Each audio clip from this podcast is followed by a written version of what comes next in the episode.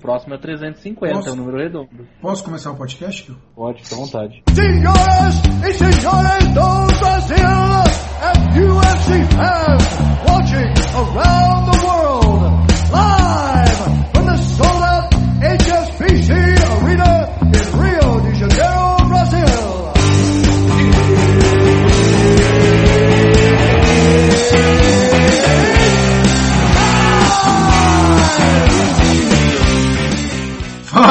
galera ligada no MMA Brasil, fala galera ligada na Central 3. Bruno Sader chegando com a edição 177 do podcast It's Time, que cobre o review de artes marciais por MMABrasil.com.br na Central 3, sua produtora de podcasts, agregadora de podcasts, a maior e melhor qualidade do Brasil. Você encontra em Central 3 no numeral.com.br com o It's Time, mais uma semana no ar, pela última vez em 2020 para falar de evento, né? Então acho que a gente volta para uma edição meio review de final de ano. Eu vou estar por aqui. Então a gente pode juntar a equipe, gravar, fazer um reviewzão de 2020. Dito isso, não é a review que temos hoje do ano, é a review do UFC 256 que teve no último final de semana, com disputa de cinturão, com um card principal recheado de brasileiros, um card que deu gosto de vez de acompanhar as lutas. E vamos repassar bastante luta. Acho que desde que a gente está gravando as edições do podcast, é a que mais vai ter luta mencionada aqui que a gente tem que passar rapidamente, pelo menos um pouco sobre ela, sobre o que aconteceu nas pelejas. Não é, meu companheiro eh, de, de, luta armada, Thiago Kiel? Exatamente, a gente que, primeiramente... Tá baixa a sua né? voz, Kiel, do nada ficou baixo. Tá baixo? Agora melhorou. Agora tá. Melhorou? Então tá bom. É... Boa noite. Boa noite, primeiramente boa noite. Segunda-feira, 16 de dezembro, tá? Não falei nada. Grande dia. É, você, a nosso camarada de site e a todos que nos ouvem. Uh, finalmente, né, Bruno? Porque a gente ficou esse ano inteiro. Todo, eu lembro todas as vezes que eu participei do podcast, a gente falava: Puta, os eventos estão ruins. Quando tem evento, o evento é fraco. Aí tem que juntar dois, três eventos para poder ter um podcast minimamente decente. Lutas, às vezes, lutas ruins em eventos que prometiam ser um pouquinho melhores. E, pô, esse evento foi um eventaço, né? A gente falava antes do evento, estamos com vontade de assistir um evento mesmo, assim, na expectativa. Não que não façamos as reviews e tudo corretamente no site, mas, assim, esse que dá vontade de assistir pelo aquilo que a gente começou a gostar desse esporte e tal. Então, um evento muito bom, não só o card principal, mas também o preliminar. Teve boas lutas, um evento que entregou aquilo que prometia, e o último pay-per-view do ano foi foi acima da média, né? Ou pelo menos acima daquilo que a gente vinha, vinha vendo no, nos últimos meses aí de pandemia. Acho que é o primeiro evento, desde lá daquele UFC Brasília, que foi o primeiro evento desses da pandemia, né? Uh, que a gente tem um evento legal que dá vontade de assistir, até por tudo da forma que o UFC exportou. Acho que esse foi um grande evento. Então, muito bom estar aqui. É, eu acho que pela qualidade desse evento que temos, temos turistas hoje passando pelo podcast, né? Aventureiros aqui que estavam passando perto, chamamos para cobrir o evento. É, a enciclopédia, eu dei esses codinomes ridículos que o pessoal gosta de dar. O cara é um HD externo ambulante, né? E muito me honra ter a companhia, a companhia dele que está se graduando. Fala aqui. Até porque se tá só eu e você, precisa ter alguém que entende direito de MMA. Né? Não, precisa ter alguém pelo menos que lembra dos fatos, né? Porque geralmente é o eu Costa, ou é o Alexandre, ou o Tintin, tem ninguém, tá só eu e você fudeu. Então, por favor, João Gabriel Gelli, você que está se graduando no ensino fundamental 2 agora, como está contando pra gente, seja bem-vindo à bancada diretamente do Rio de Janeiro, muito nos honra a sua presença aqui. Do alto dos meus 15 anos, eu, eu posso É, pô, falando sério, muito bom estar com vocês de novo. É, infelizmente a bancada está de baixo nível aqui, mas né, a gente faz o possível para compensar. Fico muito feliz aí com a sua que você nos dá essa noite, muito nos honra. É, João, já, a sua expectativa, sua expectativa está boa? A gente Oi, compensa com. Oi? Pode, pode, pode. Pode corrigir o kill, fica à vontade. Pô, como, como que o esquece o evento com três disputas de cinturão UFC 251, Usman contra Masvidal. Não, mas é que por ter sido durante a pandemia, eu tava meio na bad nesses eventos, entendeu? Eu até falei assim. A gente continua durante a pandemia. É, mas agora já tá mais no final, entendeu? Então a... Já acabou o Covid, já acabou. Mas, ô, ô, ô, João, a gente compensa a nossa falta de, de conhecimento, de lembrança, com brincadeiras e estripulias, então vai dar tudo certo. Não, falando sério, pô, eu achei curioso até, você falou do evento de Brasília, que começou a pandemia, Charles Oliveira, Charles do Bronx no, como luta principal. Agora temos de novo Charles do Bronx para falar, e ele brilhando bastante em 2020. É, eu não gosto desses negócios de. É, acho muito chato aqueles papos de nossa, o ano passou rápido, já estamos em dezembro, esses comentários de tio assim. Todo ano faz esse comentário. É, nunca ninguém acha que não passou devagar, mas, mas esse ano é, parece que demorou para passar, isso sim. Parece que parece que quando antes da pandemia era 2017 ainda. E assim, eu não sofri com a pandemia, não tô fazendo aqui, ai, nossa, eu sofri muito, foi muito difícil. Graças a Deus não, mas mas é, é tanta, tantos, tantos reviravoltas no mundo esportivo, por isso que a gente acompanha tanto, que realmente parece que faz um, um bom tempo já. É, João, o evento para você tinha essa expectativa toda aqui pro que eu tinha e para mim tinha, de acompanhar desde o card preliminar, com muito bom gosto tal, ou assim, era mais um bom evento e é isso aí? Não, Talvez a presença de brasileiros em peso tenha feito essa, essa sentimento. É, assim, foi um dos melhores eventos do, do UFC nesse ano, tranquilamente. É, assim, eu sou estrelinha, então eu apareci aqui, daí você já pode tirar que o evento foi bom. É, mas assim, cara, e ainda se você considerar né, que durante todos esses últimos meses, a quantidade de lutas que, que os eventos de UFC têm perdido, e, e aí os cards ficando ainda piores do que eles já naturalmente seriam. Esse evento perdeu, pô, disputa de cinturão da Amanda Nunes, perdeu é, disputa de cinturão do Usma contra o, o Durinho, perdeu, porra, muito espetacular que ia ser Peter contra o Diamond Sterling. É, perdeu. É, caramba, agora me fugiu. O Alexandre Pantoja contra o Manel. Acho que era nesse evento, agora estou na dúvida se era nesse ou no próximo, e ainda perdeu três lutas durante a semana. E, cara, continuou um evento excelente. Então, sim, de verdade, um dos melhores eventos do ano. Vale muito a pena a discussão que a gente vai ter aqui. Valeu muito a pena ter assistido, cumpriu a expectativa você ter uma ideia, tava tão legal o card que eu nem lembrava de, de todas essas lutas aí que, que tinham caído junto, sincero. Tá vendo como é bom ter alguém com memória boa aqui nesse programa? Mas assim, realmente eles conseguiram. A gente teve um evento faz uma semana ou duas que era pro Emerson lutar, lutou, aliás, lutou o Emerson com o Vertori, né? E, e foi um evento horrível, né? Foi, foi, um evento que já não tinha ninguém. Aí é, caiu o tio, aí entrou o Holland, aí caiu o Holland, entrou o Vettori. Ainda ganhou do Emerson. E pelo menos o UFC fecha um, esses eventos grandes com um card numerado muito bom. Ainda vai ter mais um card esse ano, né? O do é, Edwards com, com o Shimaev. Não, não. É, perdeu o Shimaev, né? É verdade, né? Já até esquecido já que o Shimaev tinha é, caído. O Stephen, Tom, Stephen Thompson contra Isso. Geoff Neal. O Geoff Neal. E vai ter, vai ter o Zé Aldo, né? Vai ter o Zé Aldo, né? Puta, cara. Puta, aí ó Esquece tudo que eu falei. Vamos ter que fazer um podcast e ainda falar o José Aldo esse ano, será que? Vamos pensar no caso aí. É, esse evento é bom. Eu, eu acho um, um card bem legal para fechar o ano. É, porque tem o, tem o Michel Pereira, tem o Marlon, né? Tem o Antônio Pérez. Então é um evento legal mesmo. É, tinha até esquecido que era esse Tem mais um detalhe evento. aqui que eu esqueci de mencionar. Que, você que é só tá... complementar aqui, porque depois o UFC entra de férias e volta dia 16 de janeiro. O Max ah, Holloway contra Calvin Keita. É, maluco. Aqui. E importante lembrar aqui, João Gabriel Gelli é o vencedor por uma rodada de antecipação do palpitão do, do, do Brasil. O famoso é. chutou melhor durante o ano. Assim, eu não ia dizer nada, mas já que você anunciou assim, você pode se referir assim, senhor palpitão.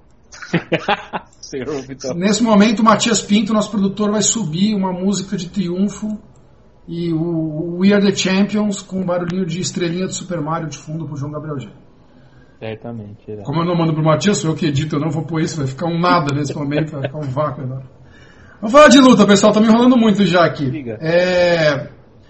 Vamos começar de baixo para cima, vamos deixar para o final a luta principal, o pessoal, para prender a audiência rotativa.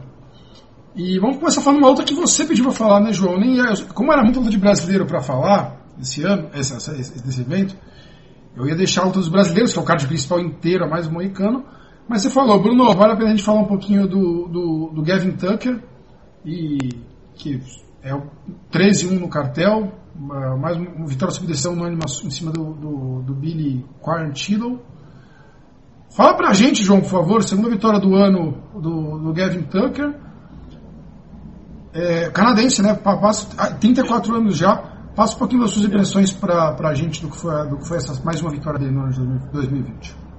É, o Gavin Tucker, cara, é um lutador bem interessante de você assistir. É um cara que chegou no UFC fazendo uma estreia é, contra o San Cecília, que ele dominou, mostrou um trabalho de pernas muito bom, um boxe muito ajustado, e logo em seguida ele teve um, uma luta contra o Rick Glenn, que é um cara bem menos atlético, mas que já tinha sido campeão lá do antigo WSOF, é, que assim, ele tomou uma surra que seria daquelas surras que você espera que altera a carreira de um cara, sabe?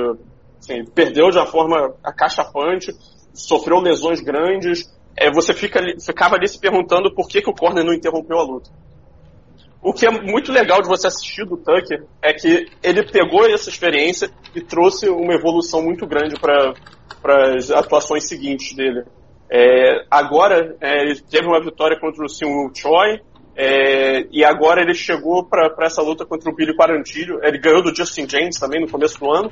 É, e agora chegou para essa luta contra o Billy Quarantilho, que era um cara que estava em, uma sequência de vitórias grande, tinha participado de um TUF anterior, foi mal no TUF até, mas ele estava com uma sequência boa de vitórias, passou pelo Contender Series. É, os dois estavam em um momento bom, uma luta muito bem casada, é, de dois lutadores empolgantes, e o Tucker conseguiu mostrar que ele está adicionando armas no jogo dele. Ele tá, botou um pouco de wrestling a mais, no estilo dele, tá chutando muito bem. É um cara que eu tenho expectativa de que poderia incomodar um, um top 15. É, e aí com ele fica a questão de que ele já tem 34 anos, né, já é um cara com, com uma idade um pouco mais avançada, então a gente quer ver é, ele subindo de nível mais rápido, tá? chegando para enfrentar uma concorrência de, de gabarito mais alto é, mais rápido. Então, é só esse o panorama que eu queria passar um pouco. É, a, a questão um da idade, João, vocês me escutam? Me escutam, né?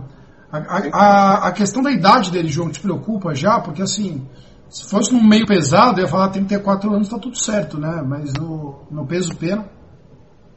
Não, preocupa. Eu não acho que ele é um cara para você é, pensar como um cara que vai ser o futuro da divisão. Ele é um lutador que é um cara muito empolgante, um cara muito divertido de assistir, que fez as melhorias que ele precisava já num estágio mais avançado da carreira. Isso que é interessante, não é muito comum você ver um cara adicionando repertório já com 30, 32, 33, 34 anos. É, então, por isso que eu acho que ele é um cara que merece um salto logo. Assim. Não é um cara que tem que ser construído aos poucos, é um cara que já tem que receber a chance dele.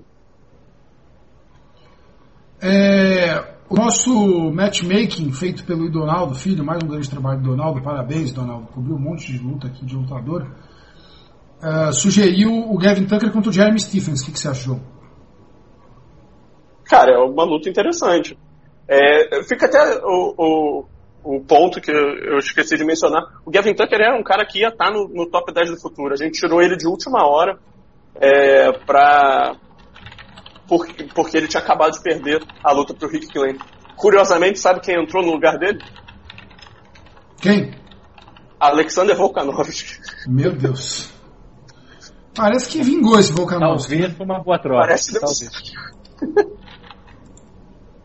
Eu queria mandar um abraço pro Donaldo, que teve gente na coluna dele de matchmaking que ele fez reclamando lá, de conteúdo, falando que tá baixo isso aqui, tá um abraço aí para quem, quem corneta, que, que acha que o trabalho é fácil de ser feito aqui no site.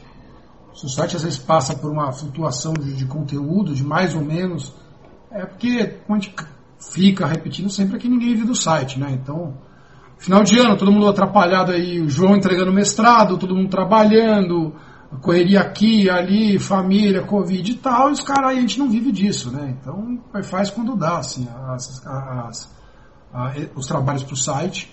Então, uma pena que tem gente que não entende isso e cobra que seja regularidade. Pô.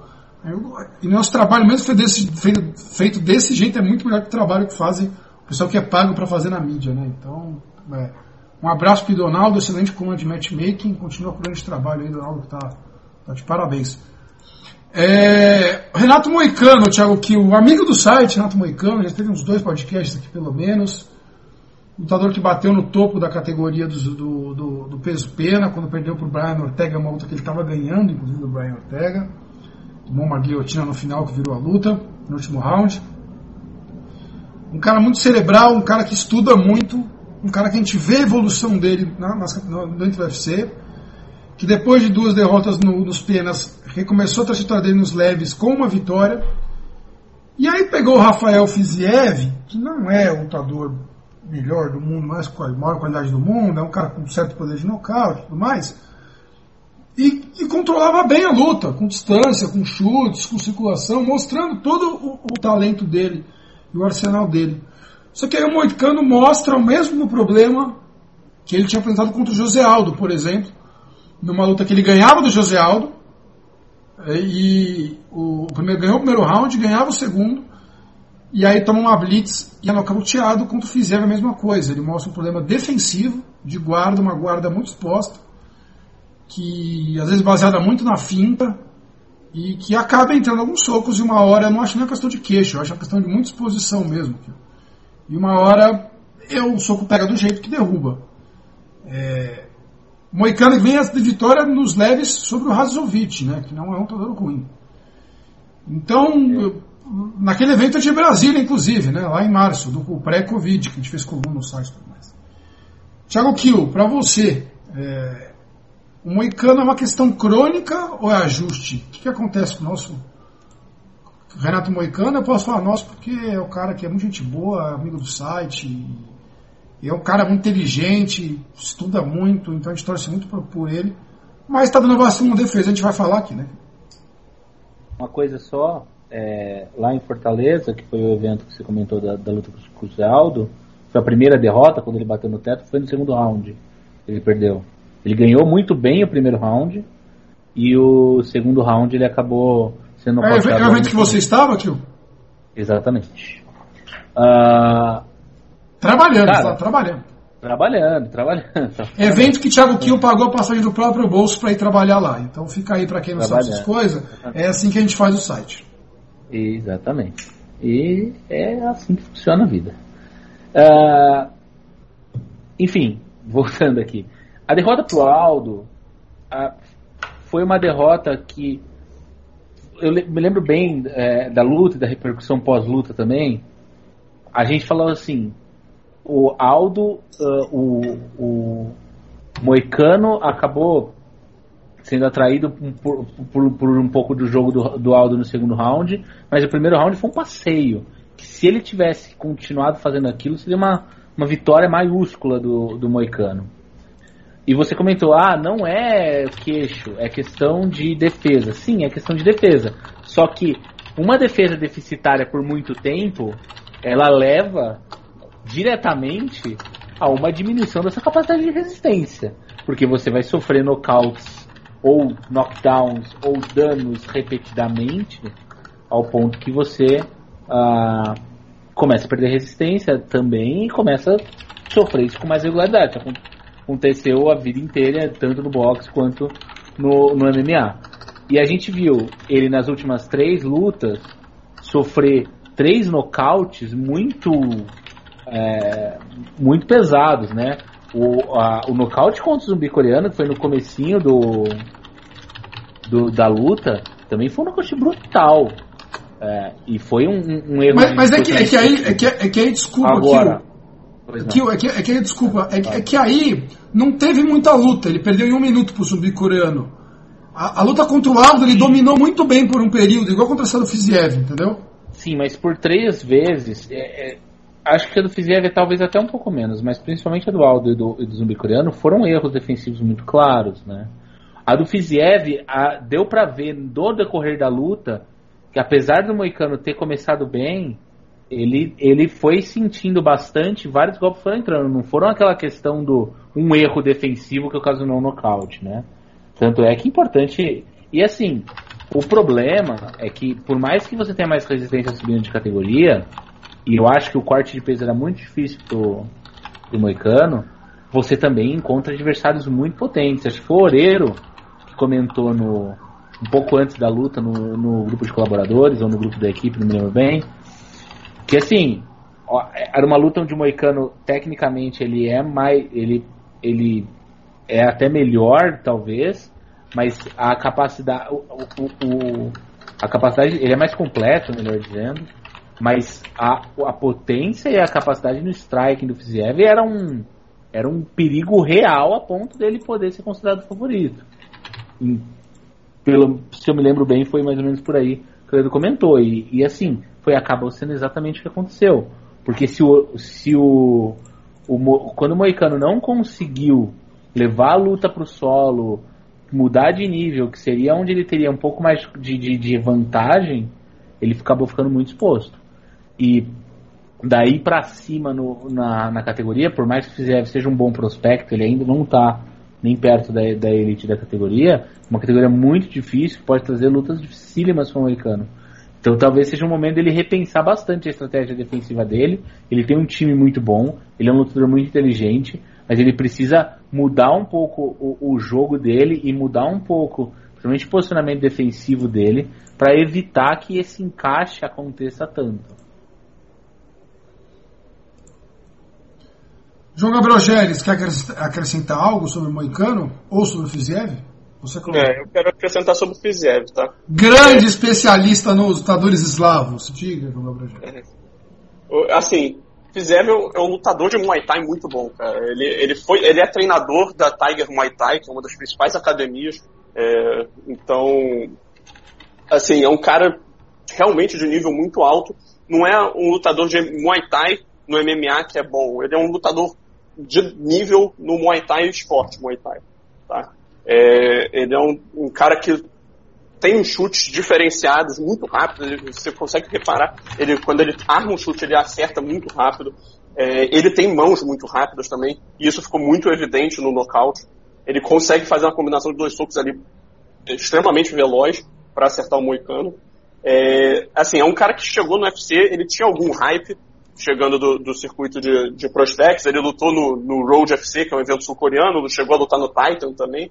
É, e assim, é, ele chegou e perdeu na estreia dele para o Magomed Mustafaev, que é um cara extremamente explosivo, é um cara que tem um poder de nocaute muito grande.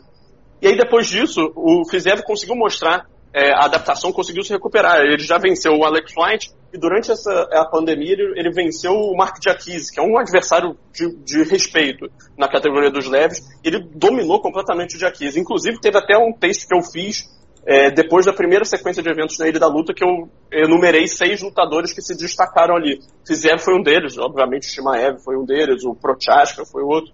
Mas é, eu já vi, eu vi potencial ali no, no Fiziev, achei uma grande atuação, inclusive eu apostei no Fiziev nessa luta desse último sábado. É, acho que é um cara que está pronto para enfrentar alguém no, top, no final do top 15 ou na, ali perto dele. Um Alex Hernandes da vida, um, um, ou se você quiser fazer uma luta de passagem de guarda, um Donald Cerrone da vida. É, é 27 anos ainda, eu acho que contra um trocador puro ele, ele tem um, um arsenal interessante. É, é aquele papo meio piegas e, e, e, batido de falar de ter que experimentá-lo contra um, um, um, confronto de estilos desfavorável e ver como ele reage, um, muito desfavorável.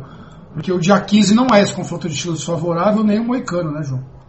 É, não, isso de fato. Ele não enfrentou nenhum cara que, em termos de, de estilos diferentes, é, de um cara que vai buscar mais a luta agarrada, ele não enfrentou isso no, no UFC. Mas assim, ele contra o Jaquiz, que é um cara que gosta de aplicar quedas de, de grande amplitude, é, ele, ele mesmo, foi o Fiziev que o derrubou na luta.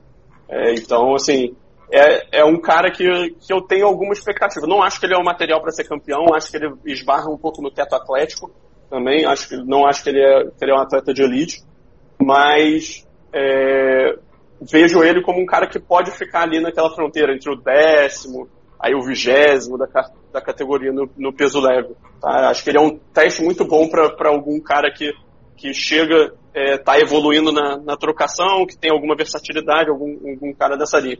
Eu acho que um casamento dele com, a, com o Alexander Hernandes seria, seria bem interessante. E ele, ele, eu, eu, assim, é, ele é faixa azul de jiu-jitsu, dizer que, pô, ele ainda parece meio cru na trocação, as credenciais.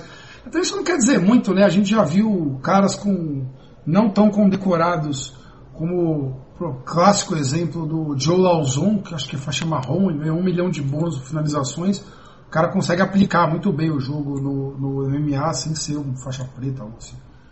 Mas realmente seria um teste interessante. Mas mais do que tudo ainda, é um cara legal de se assistir, né, João? Vale a pena ficar de olho quando ele lutar, não só por ser um bom prospecto, mas por ser um cara legal de se assistir até pelo estilo trocador dele. O card preliminar ainda teve um nocaute do Cub Swanson uh, no segundo round. Foi no segundo round? Até puxar aqui. Acho que foi no segundo round, sim. Foi, foi no, no segundo. Foi, foi contra o Daniel Pineda. Uh, a gente não vai passar muito a luta, um nocaute sempre legal. O Cub Swanson, um tradicional trocador do, do, dos penas, fazendo ainda, ganhando, justificando o seu ganha-pão no UFC. Mas só puxar desde quando o Cub Swanson está no UFC? Porque eu tenho a impressão que essa data vai ser longa. Desde. É, se eu não me engano, do... eu que foi o primeiro nocaute dele em sete anos, um negócio assim, inclusive. Foi, mas ele tá no UFC desde 2011, cara. Ricardo Lamas, 2011, e lutando em alto nível desde o EC em 2007. Então, veteranaço, aço aí, 37 anos pouco do Swanson. É, olhando do boxe, né? Mas, mas sim, primeiro nocaute desde o Denisive em 2014. Que beleza. Cara, Kill, você chamou? Saudosíssimo Dennis Silver. Eu só queria fazer uma nota do card preliminar ainda. Do, do é que foi de uma luta antes do Gavin Tucker até, que o João comentou. Um match absurdo, exatamente. A, a, a Sam Hildes entrou no lugar da Angela Hill, que faria a luta. É, não era pra ser essa luta, né? É, mas porra, foi um mismatch assim, abissal. A Tricia Torres deu uma surra na Sam Hildes, que acabou ela praticamente pediu para acabar a luta, né? Ali ela acabou no intervalo do primeiro do segundo round. enxergar, veio o médico, viu o olho e efetivamente assim, era visível que ela não conseguiria enxergar, o olho foi bem, bem machucado e tal. É, só deixar aqui, Tia Torres que já tinha se recuperado aí de uma, de uma sequência feia de derrotas, agora tem mais uma vitória fácil e se recoloca na divisão. Mas só para pra, digna de nota o mismatch, assim, daquelas coisas que, assim, tudo bem, foi colocado de última hora, mas não deveria. É, o casamento Famoso... tão desequilibrado que, Exato. que pô, Tisha Torres nocauteou, né? Isso aí já diz tudo. É, não, é, pois é, foi muito. Tisha Torres não é uma lutadora potente, nada disso, ela é uma lutadora de volume, de velocidade e tal, mas assim, caralho, né? Ela é muito pequena pra categoria, mas deu, ficou clara a diferença de, de, de encaixe de luta, de qualidade, de tudo. Falando em diferença de encaixe, para abrir o card principal, vindo de um excelente recorde de três nocautes seguidos, Júnior dos Santos, o Cigano, dizia que vinha para. No... Fala aqui. Tá mutado aqui. Sofridos, né? Isso, três derrotas por nocaute. É. Júnior dos é, Santos Cigano. Claro dizia, disse ao Globoesporte.com, o combate, que estou indo para nocautear. Falei, bom, vamos ver com quem ele vai lutar. Cyril Gané, famoso melhor prospecto da categoria dos pesados do momento. É o francês de 30 anos invicto no MMA, 7-0. Gigante fisicamente. Diria Rafael Oreiro um colosso. E amplo favorito contra o Júnior dos Santos Cigano. E não deu outra, né? Até o Cigano, a gente já foi tudo na trocação, o Cigano teve alguns momentos de passar uns cruzadão no vazio que você pensa, ah, se pega ele cai. Até rolou assim, tá, ô, oh, será que vai o Cigano e tal? Mas o Ciril Gané pareceu que o muito tranquilo, pareceu muito é, solto na luta, até sem se expor muito ao Cigano, é, para não ficar, não entrar num jogo de pancadão para ver quem cai primeiro. Entrava, saía, batia, entrava, saía, batia.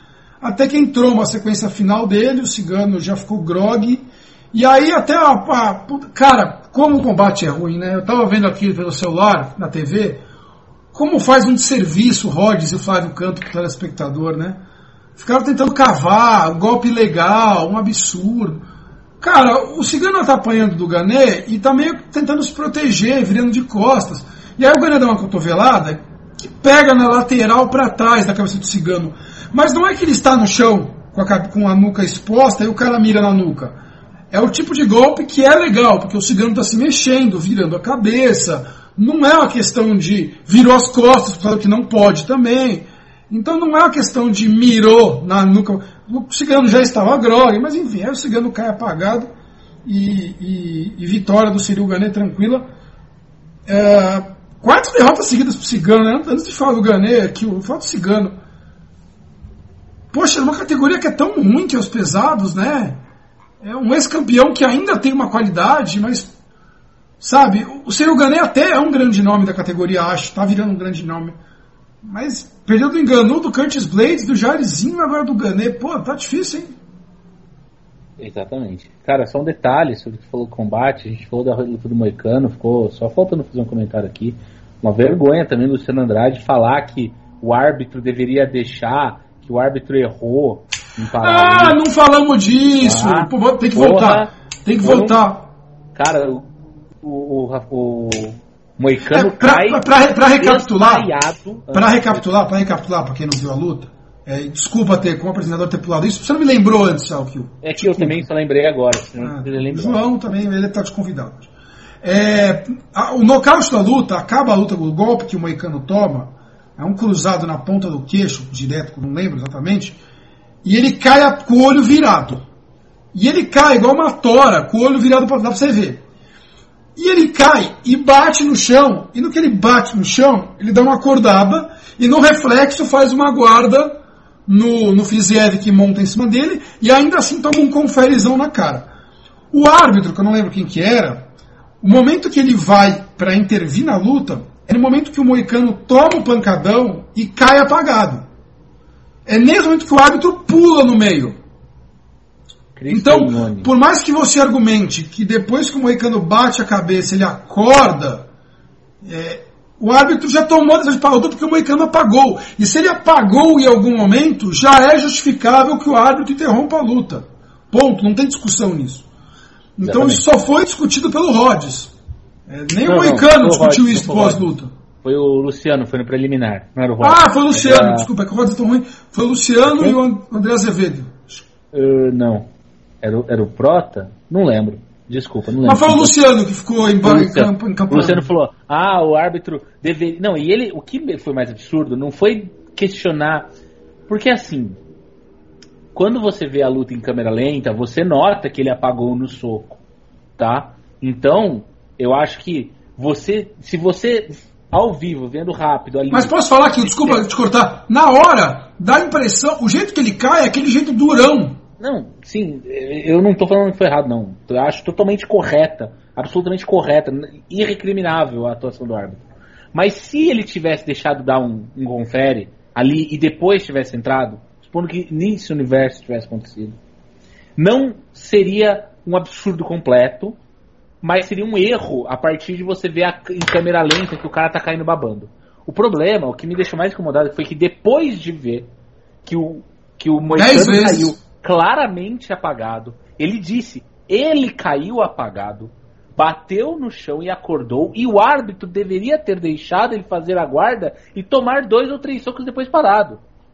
Isso tá, isso é um, é um assinte, porque assim, é um absurdo você, porque você provoca a segunda lesão, o segundo dano. E os estudos cerebrais sobre isso, já, já publicou matérias no site, com entrevistas Exatamente. com pessoas da área, inclusive, Aliás, um abraço para o Carlos Chechetti, grande amigo meu, que fez um estudo, encampou, ele não é médico, mas ele encampou um, um estudo sobre isso, com, com pesquisadores e tudo mais, sobre esse dano crônico na, na cabeça. E os estudos mostram que o maior dano ao cérebro é o segundo, é, é, o segundo grande impacto. O primeiro que faz você cair babando, lógico que causa dano. Mas essa situação de fragilidade, o confere que você toma, é o que causa uma lesão maior definitiva no seu, no seu cérebro. Exatamente. Então, assim, por favor, é assim, não, nunca ouçam isso, e daí você vê gente falando. Porque assim, quando a mídia especializada, que é a mídia especializada, que é o combate, é uma mídia especializada, porque é um esporte de nicho, fala um absurdo desse, a pessoa que está assistindo, ela toma aquilo como verdade. Porque ela vai falar, ora, se o especialista disse, está correto, normal. Então você não pode incentivar esse tipo de coisa. Ah, ele fez guarda. Tem uma coisa chamada memória muscular. O, todas as milhões de vezes que o Moicano caiu no chão na vida dele, ele fez guarda. Então automaticamente o, ele faz guarda. Isso chama memória muscular. Então não é porque ele, ele fez guarda. Fazendo tá guarda juiz, Exatamente. É igual o Anderson que segurou a perna do, do Herb Jean quando foi nocauteado. É automático. Quantas vezes você já não viu o cara lá, o árbitro separa, aí o lutador vai quedar o, o árbitro, né? Quando ele acorda. Então, assim, é, por favor, né? Isso, eu até fiquei em dúvida na hora e eu mandei para vocês. Pô, mas ele, ele apagou e voltou. Aí, aí o Tintinho que o falaram. Então, a hora que você falou ele apagou, fim de papo. Case closed. É, Esquece.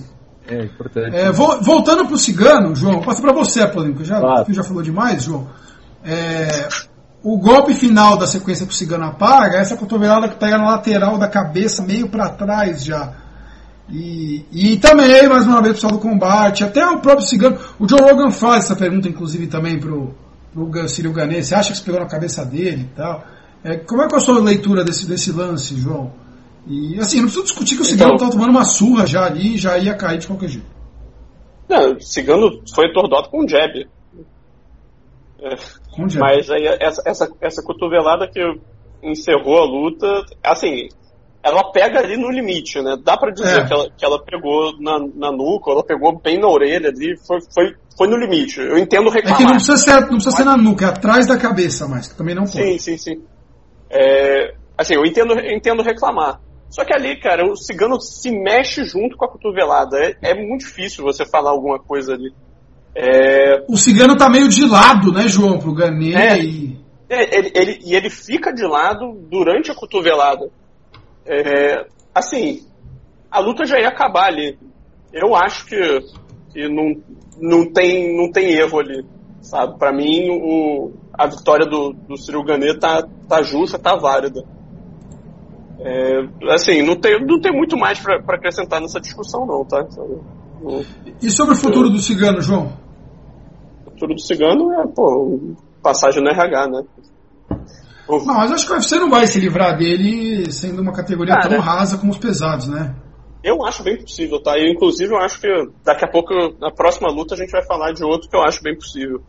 É, porque, assim, tem toda essa história agora que o, que o Dana White anunciou, né? Que o UFC vai fazer uma barca de demissão, vai tirar 60, 80 lutadores, tentando remover nomes caros do plantel e nomes que, que são assim, é, menos relevantes esportivamente, estão em sequências ruins. E, cara, Cigano e Jacaré, né, que é o outro nome, é, são caras que notoriamente estão em sequências ruins, já estão com idade mais elevada e que são lutadores caros. Então, é, a questão do Yael Romero, que não renovou agora, né, João? E o Yael Romero é um lutador que está melhor, está em um estado melhor, apesar de mais, mais velho, está num estado melhor na carreira fisicamente do que o, tanto o Cigano quanto o Jacaré. Então, se ele já saiu, eu não consigo ver o, é, a categoria ou o histórico deles como um argumento tão forte a favor deles ficarem. Obviamente, se, se, um, deles, se um deles ou os dois deles ficarem no, no UFC, não, não vai ser uma surpresa enorme, não vou ficar chocado, mas eu acho que, que assim, não, não vejo os dois no UFC, pelo menos no, no longo prazo. É, o, a, a, questão é que a categoria do Romero é, é, bem menos profunda que os pesados, né? É bem, é bem mais profunda, desculpa, que os pesados. Mas mesmo assim é, é, é a questão de custo-benefício para organização, né? O, o Cigano não vai renovar para ganhar 50 mil por luta. Ele vai pedir, sei lá, 200, 300. E aí o UFC pode falar, vai se fuder, adeus, não preciso mais de você. É, Thiago Kiel, o Ciro Gane vai ser campeão dos pesados? Cara, problemático, né? Tem um tal de meu Tite quer ir em cima da média, tem que colocar ele contra o Enganu, eu também não vou dizer que ele é favorito. São caras difíceis, mas ele é, é um, talvez, hoje, tirando já, tô considerando que Daniel Cormier tá fora do jogo, tá? Ele talvez seja o terceiro melhor da categoria. Talvez, sim, por aí, né? É, mas, cara, é muito. Ele pode ser, porque ele é novo também, né? É um cara que vai ter aí ele tem 30, 20, 20 e poucos, 30 anos, 29, 29 anos, é um cara que. É um cara que tem espaço, né, pra. Tem 30. 30 anos.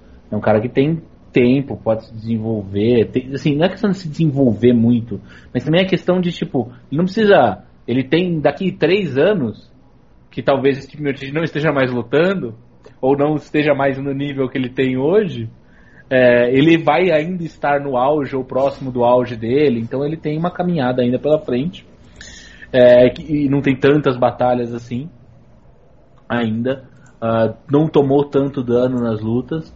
Então é um cara que sim, com certeza é um candidato a ser um campeão dos pesos pesados do futuro. Hoje, numa luta contra o, com o tranquilamente, sim, com folgas, vou de Steve Miocic, mas acho que ele pode, tem tudo para ser um nome, o nome da categoria do futuro, até porque é uma categoria sem nomes, como você mesmo comentou.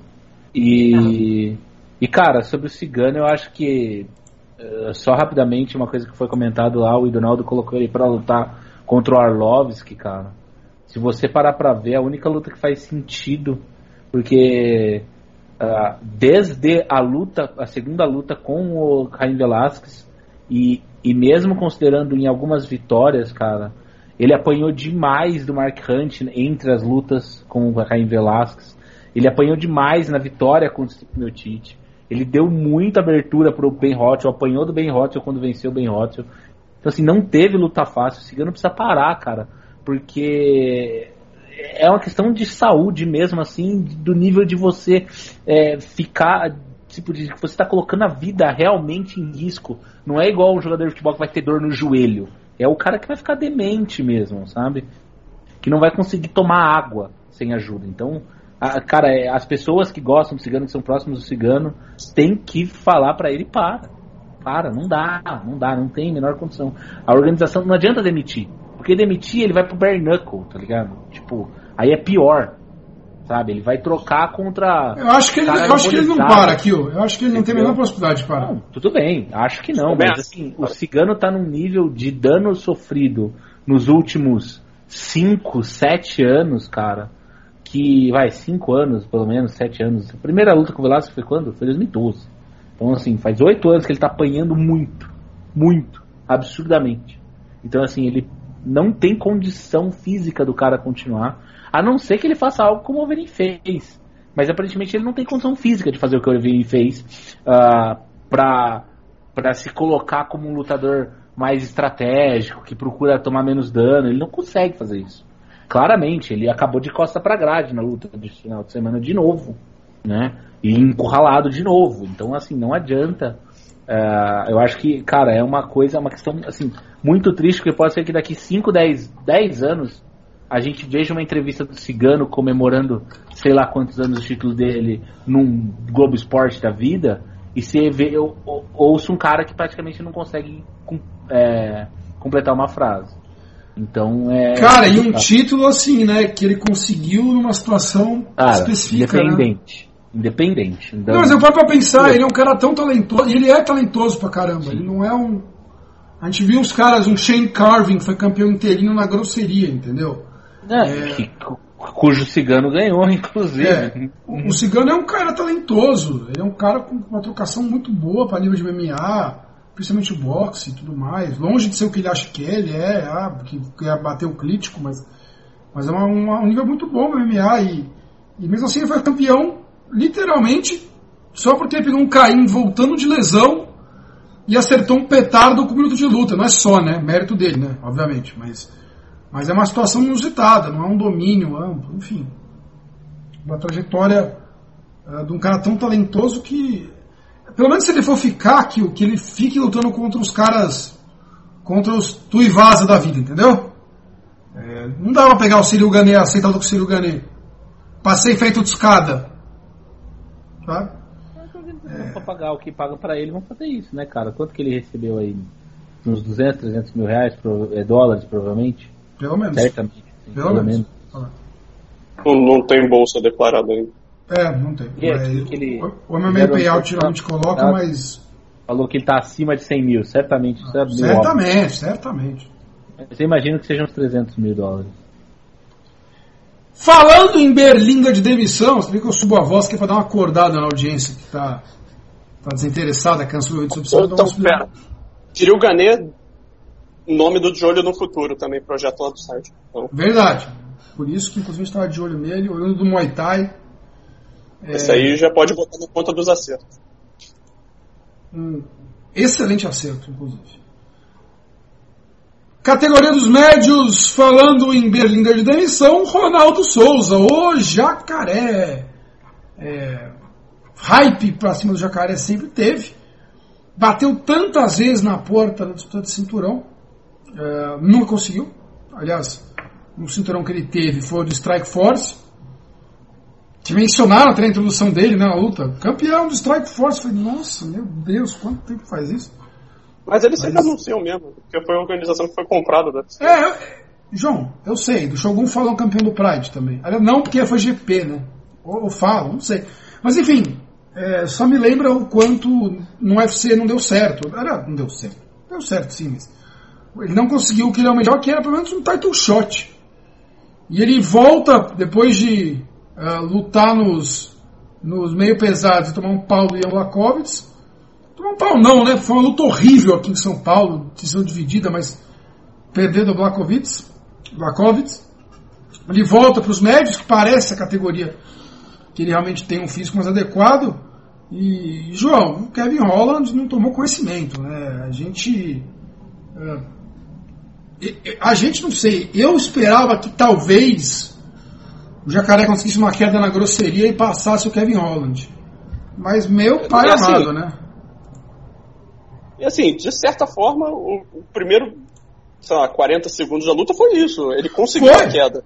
É, ali, ali, eu achei e falei, ih, olha o Kevin Holland se complicando aí. Exatamente, eu apostei no Jacaré pensando que o Jacaré ia conseguir derrubar o Kevin Holland e, e aí no chão não deveria ter disputa. O que aconteceu foi, porra, o Kevin Holland consegue encaixar um triângulo, assim, não ia finalizar o Jacaré, não estava um triângulo perfeito, mas foi um triângulo bem honesto. Neutralizou o Jacaré? Isso, impediu o avanço do jacaré, fez o jacaré trabalhar e ainda deu espaço para o Kevin Holland descer cotovelada na cara do, do, jacaré. E ali eu já acho que, que, o jacaré começou a sentir um pouco. Aí o Holland co conseguiu levantar, o, o, o, jacaré derrubou de novo, e aí veio aquele final de luta que foi cômico, né? O, o, o Holland acertando aquela marretada de costas pro, pro chão, acertando o queixo do jacaré, o jacaré ficando meio zonzo, aí sobe o, o Holland, começa a bater na cara do, do jacaré todo torto. Ah, foi, foi um final de luta bem impressionante. Eu assim. acho que representa bastante a fase do jacaré, ele sendo nocauteado de dentro da guarda, né? Onde ele deveria ter o domínio. Não é a primeira vez, inclusive. E, e aí feio, né? Ele cai dobrado para trás, igual o Asha Demons contra o Lioto, né? Ele cai dobrado para em cima das próprias pernas. E o Kevin Holland fica de pé, meio que espancando assim o jacaré, uma cena meio grotesca. Até o árbitro demorou para parar a luta. É uma coisa. E foi, e foi curioso, porque nem os comentaristas e nem o, o, o próprio Kevin Holland perceberam que o, que, que, que o jacaré tinha sentido o golpe de dentro da guarda. Acho que foi uma cotovelada, não lembro. Ele acerta e o jacaré começa a fechar a cara, assim, fazer uma guarda na cara dentro da guarda. Meio se escondendo. Eu falei. Mesmo, de baixo pra cima. Oi?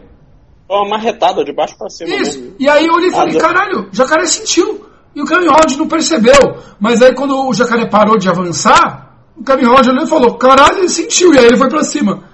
E, meu, final, assim, massacre de todas as formas, cara. Ele, ele perder a posição no chão é, é, é horrível ele tomar o nocaute de dentro da guarda de baixo para cima é horrível.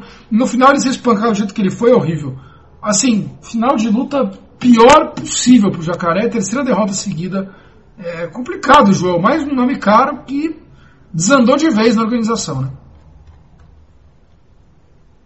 É, pois é, tanto que eu falei dele, do nome dele anteriormente. É, acho que ele é, é, um forte candidato a ser cortado agora, até três vitórias seguidas, só ganhou do Weidman é, na, nas últimas cinco, é, já realmente 41 anos, completamente fora do, do auge. Então, assim, é, não, não, não, não, dá para acreditar que o Jacaré vá é, mostrar muito mais na carreira dele do MMA, já está fazendo isso há muito tempo, no esporte de combate há muito tempo.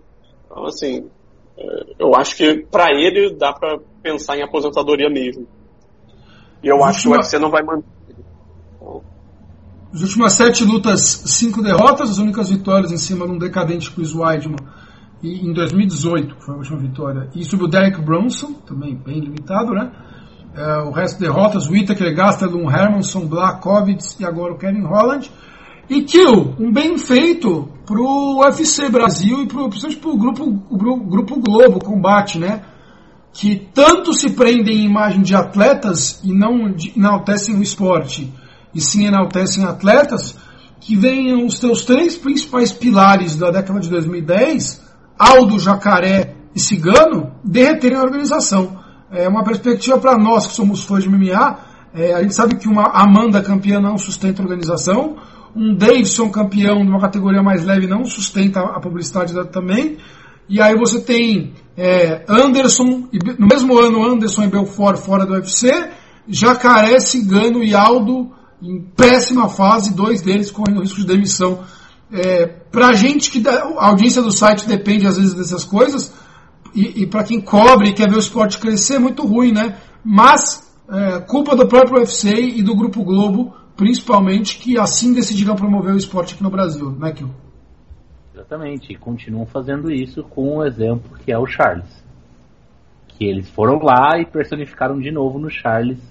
Uh, uma pessoa, o Globo Esporte foi lá na última vitória dele, fez, ele tem no interior de São Paulo aqui, um negócio, um aras, alguma coisa assim, enfim, que ele é cavalos, tem corrida de cavalos, que tal, que ele participa, enfim, foram lá e criaram de novo e continuam fazendo o, o, foco na pessoa, mas é o jornalismo esportivo brasileiro, né, cara? Isso não é uma exclusividade do MMA. É, mas, mas é assim, do Charles, do Charles ainda ele foi uma questão de, acho que pontual da luta. Não. Mas não tem aquela coisa de cigano no combate, jacaré no combate, Pô, o jacaré vai ser campeão, o jacaré foi roubado, o cigano foi, sabe essas coisas? Por enquanto, por enquanto. Cigano vai nocautear mais três. Eu estou dizendo que é uma tendência, eles vão colocando sempre na, na personalidade.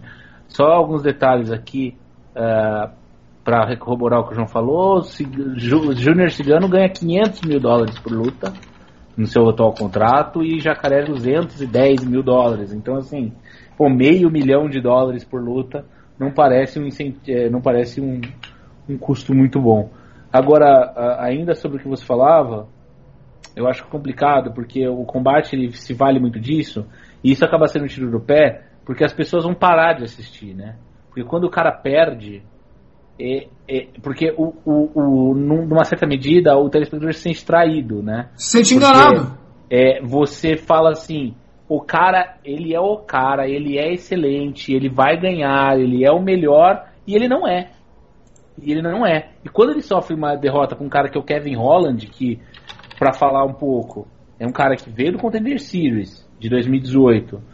Tá fazendo uma caminhada assim muito boa apesar das derrotas. Teve, teve derrotas no meio do caminho, mas derrotas contra caras melhores do que ele, uh, mas que ao, poxa, per perdeu pro, pro Marreta lá atrás na sessão do Marreta e depois só teve uma derrota no meio do caminho pro Brandon Allen, mas já emendou quatro, cinco, sei lá, quatro ou cinco vitórias desde então.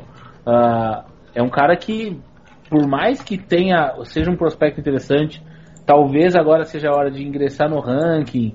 Pode aí, como o Donaldo é, sugeriu na, na, na, na, coluna do matchmaking, lutar contra o vencedor da luta do Gaston com, com, com o Heinz e tudo mais é um cara que é desconhecido para o público brasileiro e é um cara que não estava na luta logo, então não deu tempo dessa luta ser promovida. Então pouca gente, até quem acompanha, não sabia que a luta ia acontecer. Aí quando o Kevin Holland vence nocauteando, e não só nocauteando, porque tem, tem que se lembrar, como vocês comentaram, ele é quedado e não deixa o, o jacaré jogar no, no, no, no melhor do, do, do, seu jogo, né? Consegue se levantar e faz a, a defesa do grappling corretamente.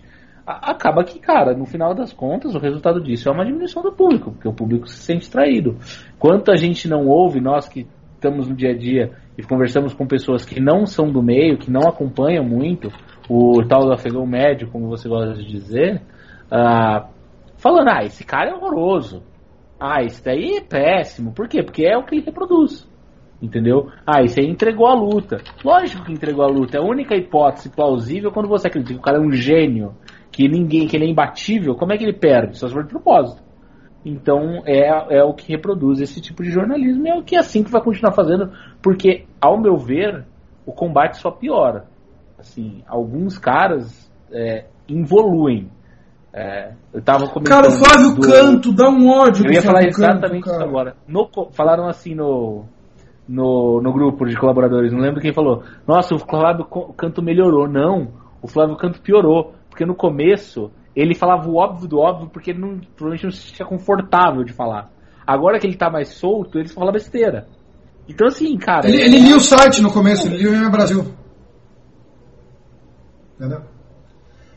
É, bom, meus pêsames aí para quem ganha dinheiro com isso e vive desse mercado, né? A gente faz isso por hobby, menos mal pra gente. João Gabriel Gélio, Kevin Holland, só para fechar aqui, é, bom, é uma sequência legal de vitórias, né? É a quinta vitória seguida dele já na, no UFC. Isso, ele igualou, igualou o recorde do, do, do Neil Magny, eu acho que o outro é o Roger Huerta, se eu não estiver enganado. É, cinco vitórias em um ano só. Eu ia é. falar isso, mas fico feliz que você complementou já. A quinta vitória no ano de 2020 para ele. E a quinta vitória boa, né? Teve uma decisão dividida contra o Darren Stewart lá em setembro, mas três nocautes, aliás, quatro nocautes. Um espetáculo aí de, de, de atuações do, do Kevin Holland. Ah, uma categoria também densa, né? Que é os médios, mas como sempre ficaram de olho é, ele que se apresenta como lutador de Kung Fu, né? Fala que é uma desgraça. Ele é um produto interessante pro UFC, né, João? É, ele é um cara curiosíssimo. Pô, a estreia dele foi pegando luta de, em cima da hora contra o Marreta. Marreta na guarda. É, ele, Marreta derrubou, teve que derrubar para ganhar dele. Derrubou todas as vezes. É, e o Marreta descendo a porrada nele, ele conversando, rindo. Aí também teve a luta do Kevin Holland contra o Gerald Mircher, que o, o o Holland buscou as quedas o tempo todo, foi uma luta parelha, inclusive. É, decisão, se não me engano, foi decisão dividida. É, de resultado controverso a favor do Holland.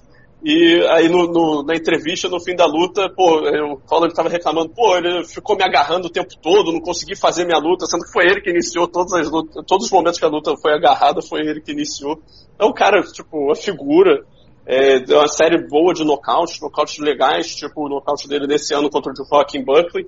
Então é um, é um, cara interessante, curioso, pode ser vendável, é, já está no top 10 agora do, do peso médio. Então é um nome em ascensão, mas eu também acho que ele não, não, não vai muito longe não. Tá? Acho que ele tem, tem muitos buracos, principalmente o wrestling defensivo. É um o Jacaré segue, vamos ver se se mantém na organização ou não, e vamos ver com quem casam o Kevin Holland. Voltando para o evento, vamos mandar aqui um pouquinho, uma luta mais. Uh, impacto de rankings importante também, a Mackenzie Dern. Uh, um duelo de, alguns diriam de brasileiras, né, mas eu sei que a Mackenzie opta por usar as cores do Brasil no calção dela, mas ela é americana. Então, o problema é, é nascida e o documento americano. Terceira, desde a derrota para Amanda Ribas, que ela se apresentou eh, voltando de gravidez e tudo mais, eh, de uma forma bem não habitual, perto da, da, da forma de jiu-jiteira de alto nível que ela sempre teve. Desde então, a Mackenzie só ganha massa muscular, emagrece, se apresenta com, com maior uh, potencial físico e fez uma luta de três rounds contra uma outra jiu-jiteira, que é a Vina Jandiroba, brasileira, essa sim, uh, três rounds na trocação, né? E assim, Thiago Kiel, foram três rounds de trocação feia, né? De briga de bar, né? Os golpes horríveis das duas, horríveis em termos técnicos, né? Só braçada, mãozada. Mas, cara, muita disposição das duas e uma luta muito animada, né? Quintin definiu essa luta maravilhosamente bem. É a, é a pior, melhor luta do ano, né? Então, a melhor, pior luta do ano, melhor dizendo, né? Tipo, porra, puta de um quebra-pau de bar mesmo, como você falou. E, cara, mas é, algumas coisas ficaram bem claras, né, em relação a Mackenzie. Primeiro, o primeiro round, só para fazer aqui um parênteses, o primeiro round muito bastante claro para Mackenzie, segundo round bastante claro para Virna, terceiro round extremamente parelho, né? É, então, eu na hora eu até marquei pra Virna, teve gente que marcou pra, pra, pra Mackenzie, mas assim, totalmente é, marcável para as duas a luta. É, eu achei interessante no primeiro round, apesar da Virna não ser uma trocadora, tá, ok. A, a Mackenzie fazendo uma trocação um pouco melhor. O primeiro round foi um pouco melhor. É, no segundo round, a Mackenzie sofreu ali um, uns golpes muito fortes, que, é, que quebrou o nariz dela horrivelmente, né? Ela ficou sangrando pra caralho. E também ficou evidente uma diferença de tamanho muito grande a favor da Virna, né? A Mackenzie não conseguiu, por exemplo, as quedas da Mackenzie, ela consegue, ela tem um, um grappling assim, assim, dos melhores, se não for o melhor da, do feminino, é um dos melhores é, o dela. E ela não conseguiu levar a luta pro solo por uma é, de é, força muito grande, né? É, é a diferença tamanho. de grappling, de evolução de posição e jogo de queda, que eu acho que essa é a diferença, né? Não, não, sim, mas assim, ela tem a capacidade de colocar a luta pro solo e ela não conseguiu muito porque a Vena se mantinha é, muito pela força, dava para ver assim que era uma questão de realmente de força e que ela também começou a investir no grappling mais no segundo round, não tanto no primeiro, depois que ela já tinha tomado umas umas, umas a mais, né? Apanhado um pouco. Uh, depois do terceiro round foi puro coração das duas e, e aí é realmente eu acho assim que é aquela questão da potência contra volume, muito golpe que você acha que pega e que não pega, porque também, como você bem falou, tem braçada no meio, mãozada, então aquilo que é considerado um golpe ou um golpe efetivo, um golpe que acertou ou não, pode ser um pouco diferente para cada um, mas uma luta parelha. E assim, a Mackenzie vai se desenvolvendo como striker. O que ela era no começo, ela já melhorou, principalmente porque ela mostrou no primeiro round. Mas ficou claro que a partir do momento que ela começa a se cansar ou sofrer um pouco de dano, ela vai cada vez mais perdendo a, a técnica e a postura e vai indo pro, pro, pro vamos porra, vamos porra, vamos porra, para tentar arrumar alguma coisa, né? O que vai tornando a luta mais difícil para ela. A, a Mackenzie vai ser, assim, muito essa lutadora que quando ela pegar alguém que dá abertura para ela ir pro chão, como foi, por exemplo, a luta com a Randa Marcos, que burramente pulou na guarda dela. Gênio. Uh, né, sim, risos. Ou alguém um pouco versada na, no, no, no, chão, ela vai passear, vai levar a luta pro solo e tal. Mas quando ela pegar alguém grande que tem conhecimento do luta de solo, como é a, de, de grappling em geral, como é a Virna Jandirola, por exemplo, ela vai ter muita dificuldade. E se ela não tiver uma evolução muito aguda no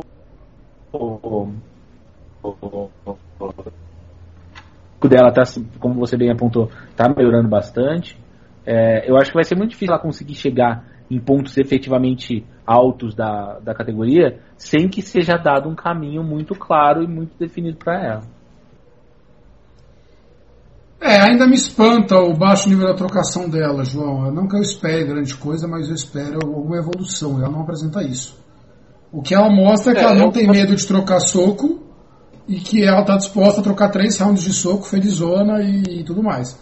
Mas dito isso, é, cara, ainda é, parece a trocação dela da primeira luta dela, sabe?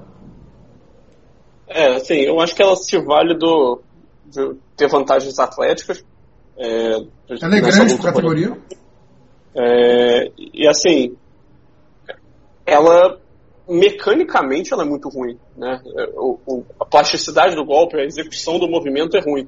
Tudo errado. Mas, um, professor, assim, um professor de boxe ou de Muay Thai tem um derrame vendo ela fazer o movimento. É, pois é, e assim, não, de fato isso ela mostrou pou, pouca evolução. Mas eu acho que ela já, já, já mostrou um pouco mais de versatilidade. Já, ela parece ter uma noção do que fazer. Ela não está mais totalmente perdida.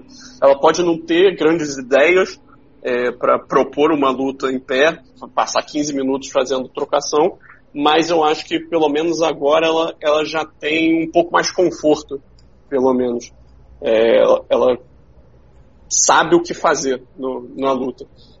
Mas assim, um, um, ponto da Mackenzie aí, fugindo da, dessa parte da trocação, que eu acho interessante destacar aqui desse 2020 dela, é que ela parece estar tomando o MMA mais a sério, ela está aparecendo para as lutas com, com, um condicionamento melhor, com um porte físico melhor.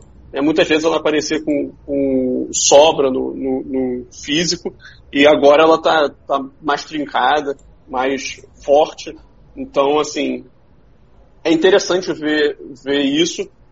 Agora, assim, enquanto ela não mostrar melhoras significativas no, no wrestling, eu diria, que eu acho que é o caminho para ela, é, o teto dela também né, fica mais difícil. Se você olhar o ranking, ela atualmente está com uma décima primeira e logo acima dela está a Amanda Ribas, que ganhou de forma super inapelável dela. Então, assim, não tem muito para onde ela subir. Eu não acho que ela ganhe de ninguém que está acima dela. Então, assim, é difícil vislumbrar para onde ela vai no curto prazo. É, a não ser que ela apele absurdamente pro jiu-jitsu, né, João? Que ela chega numa tática de abrir totalmente mão. E aí você fala, pô, a Virna é uma campeã mundial também. É, mas a Mackenzie, pô, a Mackenzie ganhou no absoluto da Gabi Garcia, sabe? É, numa DCC, que não tem kimono. Sim. Então eu, sabe, é, eu queria ver ela mais indo, pô, indo no jiu-jitsu, mas realmente essa impressão eu tenho também, João, de que ela tá levando a sério o negócio. Sabe, ela quer ser campeã, não tá no UFC para fazer turismo. Kill? Não, não, eu estava olhando o ranking aqui para pensar de quem que ela poderia ganhar, né? Eu acho que a única luta que tem um jogo de estilo que não é horrível para ela é, é, a Esparza, porque a Esparza não vai arrebentar na trocação, mas vai ser difícil pro chão. Mas a Esparza tá também meio, né, na decadente, então é possível. Ou a Claudinha, apesar da, da assim, porque também porque tá na decadente. Porque o resto todo que tá na frente não vai jantar ela na, na, na porrada. Por exemplo, a Michelle Watterson, que nem que é pequena pra categoria, ela, ela tem capacidade de ficar em pé e ela vai matar a, a, a, os avanços estrambelhados da, da Mackenzie. Então realmente é bem difícil a, a posicionamento dela no encaixe de jogo com quem está na frente dela. A não ser que fiquem dando lutas assim não tão é, para frente do ranking, né? E ela ganha uma luta chave, ela consegue subir bem. Mas pensando na elite da categoria, então aí a coisa fica mais complicada ainda, porque é, do, mesmo é, pensando em Rose, Joana, esse nível é muito fora do que a Claudinha tem a oferecer. Ah, esquece, eu nem, esquece. E eu nem acho que ela é tão grande para a categoria. Eu acho que eu tô com o João que assim, no começo era meio relapsa mesmo, em, com o peso. Por isso que ela sempre estava fora do peso. Porque ela não é grande, ela é do tamanho da categoria médio ali, né? Ela tem altura e alcance ali meio que na média da, da categoria. Ela não é uma peso palha que poderia ser mosca tranquilamente. Se ela subisse de categoria, ela ia ser minúscula. E é mais um nome que, a, que o combate aposta bastante, né? Eu vejo isso. Acho que é um dos nomes novos aí que podem estar na leva Porque de borrachinha. tinha hype antes também, né? Também tinha muito hype antes, né? A transição dela pro, pro MMA foi, tinha, foi, foi um dos maiores muito- grapplers da história. Exatamente. É, senhores, eu posso mudar? Posso mudar de luta? Acho que a gente tá bem. Com quem, que, com quem que foi o casamento da, da Mackenzie Dermy, feita no site, Leto? Quem que o Donaldo casou? Casou a Mackenzie com o marido dela, né? Ha, ha, ha. Cadê Mackenzie achando Mackenzie Dermy.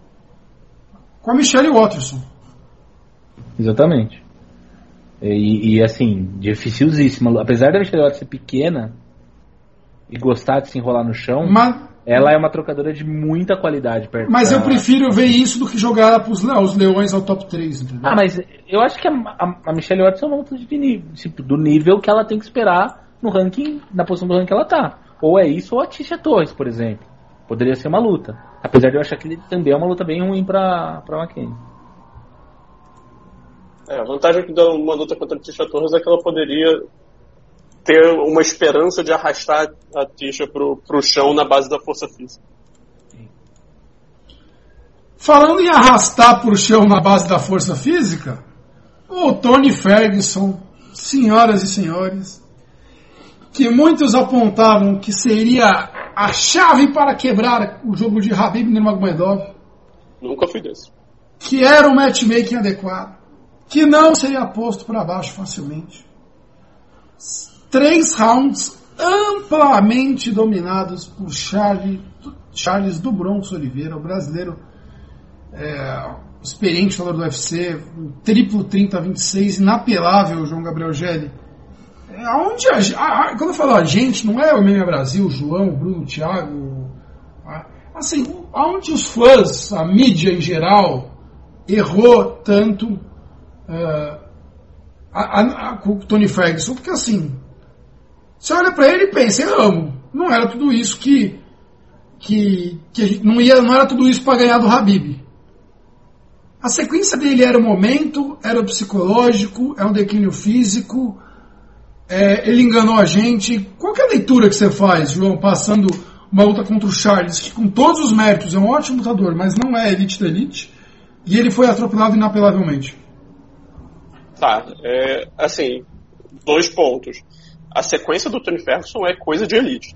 É coisa espetacular, é coisa que a gente vai ver poucas vezes. No, assim, a sequência excelente, vitórias relevantes, lutas excelentes também. Então, assim, é, para mim, ele fez por merecer chegar no ponto que ele chegou, ter o status que ele teve. Acho que ele é um lutador com, com falhas, mais falhas do que você esperaria de um, de um cara que está nesse nível, mas ele é um cara que conseguia resolver isso muito do, por conta do ritmo de luta que ele impunha.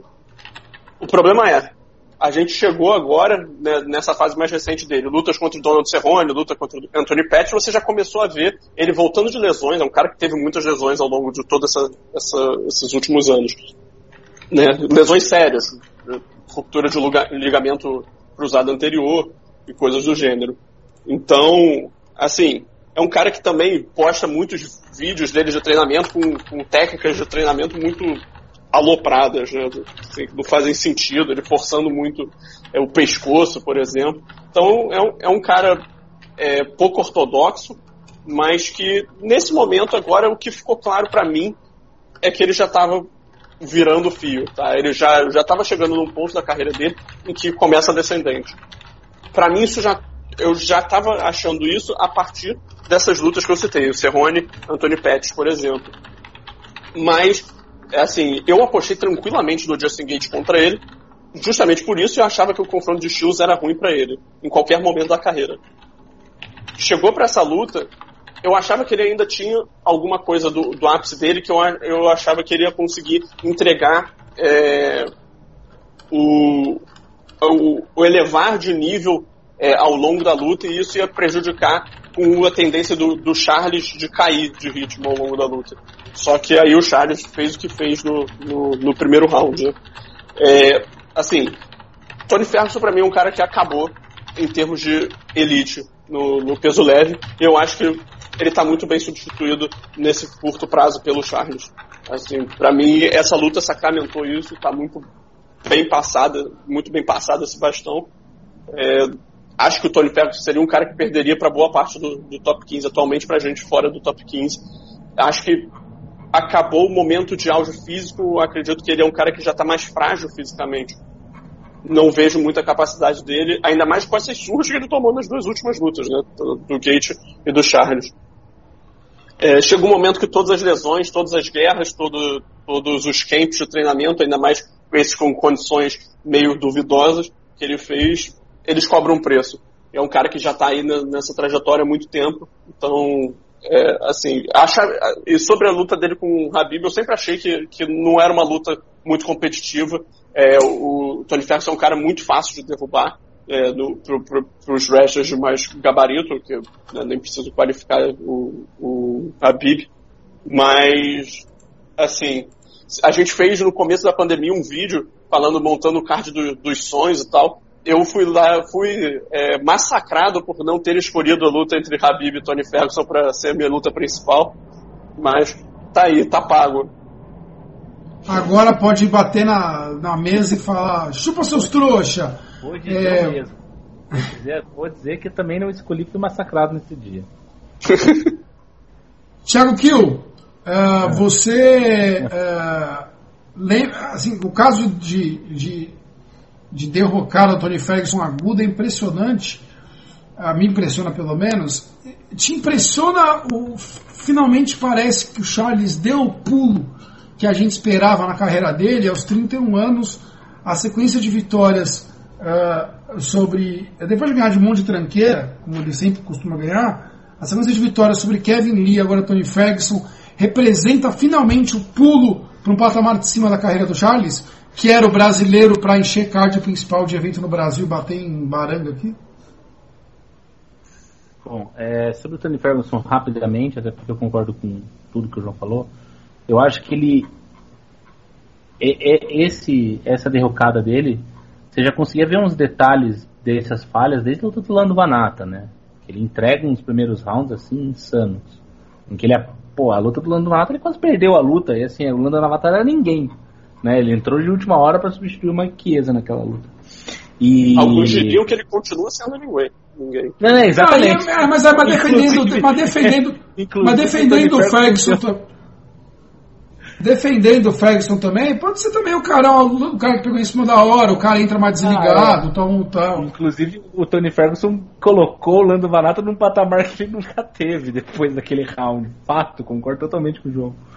É, mas é, é, isso, ele, ele tinha muita capacidade de se.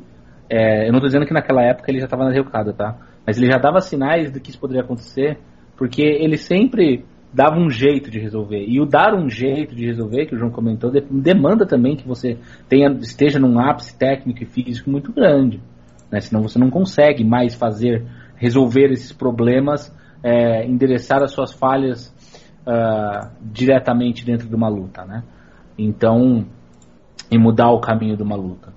Uh, agora, sobre o Charles, cara, vamos lá. Se você pegar o Charles, o, o, a grande luta do Charles foi contra o Kevin Lee.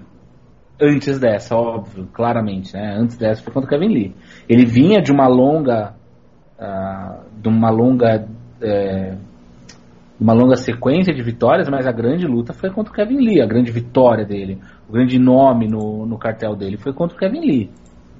Antes ele teve vitórias, mas assim, vitórias em que ele conseguiu mostrar a qualidade que ele sempre teve, que o Charles sempre foi um ótimo encerrador de lutas, um ótimo finalizador, ele tem até uma trocação ali de, de definição de luta boa, ele conseguiu nocautes por causa disso também, né? Ele não é só não só não é só um jiu-jiteiro e sempre faltou muito para ele a capacidade cardiorrespiratória, coisa que eu acho que essa luta, principalmente contra o Anthony Ferguson, mostrou que ele tem capacidade, ele, é lembrando que ele é um cara que fez carreira nos penas, ele levantou o Tony Ferguson nas costas, que não é um cara pequeno, né, que é um peso leve de verdade. Nossa, maneira então, constrangedora, que... inclusive, né? Sim, por mais que, ah, tá mais facilitado pelo estado, já, isso foi no segundo ou terceiro round já, então a luta já, o Tony Ferguson já tava cansado, mas ainda assim é uma demonstração uh, de uma capacidade física que o Charles não tinha no passado, que era um dos grandes problemas dele. Acho que ainda pe peca defensivamente em alguns pontos. É, acho que não tem nenhuma absoluta chance numa luta contra o, contra o Habib. Ele esquece. Não sei se essa luta vai acontecer. Aparentemente, o Habib passou para a mãe, para a mãe dele, a responsabilidade se ele vai voltar ou não de vez. Eu acho que volta, mas tá cedo ainda. Mas mesmo contra a elite da categoria, que não sendo o Habib, Poirier, Gate e McGregor, é, eu acho que ele não é favorito contra nenhum dos três contra o, o, o Gate e o McGregor, eu acho assim, lutas complicadíssimas. Porque a, a defesa e a forma de aproximação do, do, do, Charles contra um cara igual o McGregor, um cara extremamente preciso, pode ser um problema seríssimo. E o Gate vai é difícil colocar, ser colocado assim. O Gate não é um cara que, que vai ser colocado por qualquer um para baixo. E, e, cara, também é um cara que se for para entrar na pancada com, com o Charles, vai ficar difícil pro Charles. Ah, o, o, o, o Poirier talvez esteja num momento de decadência, ainda não, não acho 100%, mas o Charles tem um. Considerando que esses três. É, tá entre esses três o título, né? Ou vai ser. Ah, não sei se ah, seria entre McGregor e Poirier, enfim, como é que vai ser a questão do, do cinturão dos leves, mas esses são os três que estão claramente na disputa pelo título. Eu acho pro Charles um teto muito claro, assim, muito difícil dele esperar. Mas sim, ele, ele evoluiu, fato. Mas não sei se ele não chegou num teto muito claro. Se esse é o máximo dele. Ele já bateu e pediu a, a, a disputa de cinturão, João Gabriel Gelli. É, é ter disso. Dana White já falou que quem sobrasse aí era eu de Prox. Tava na fila aqui sentado. É pra tanto, João, se queria ver mais um testezinho. É, assim, o Charles falou bem mais rápido do que isso, né? Parecia que ele tava cheirado. Nossa! Né? Ele parecia que tinha tomado é, rebite que caminhoneiro toma pra dirigir. Absurdo. Não, eu fico com dó do tradutor, porque ele usou um caminhão de gírias paulistas. É, não só o tradicional pai taon, mas ele falou, vem, mas como é que é? Como é que ele fala? Vem, mas vem tranquilo. E, cara, ele falou, cara, ele foi um caminhão. De, eu, eu, me rachei, mas assim, o tradutor deu dó.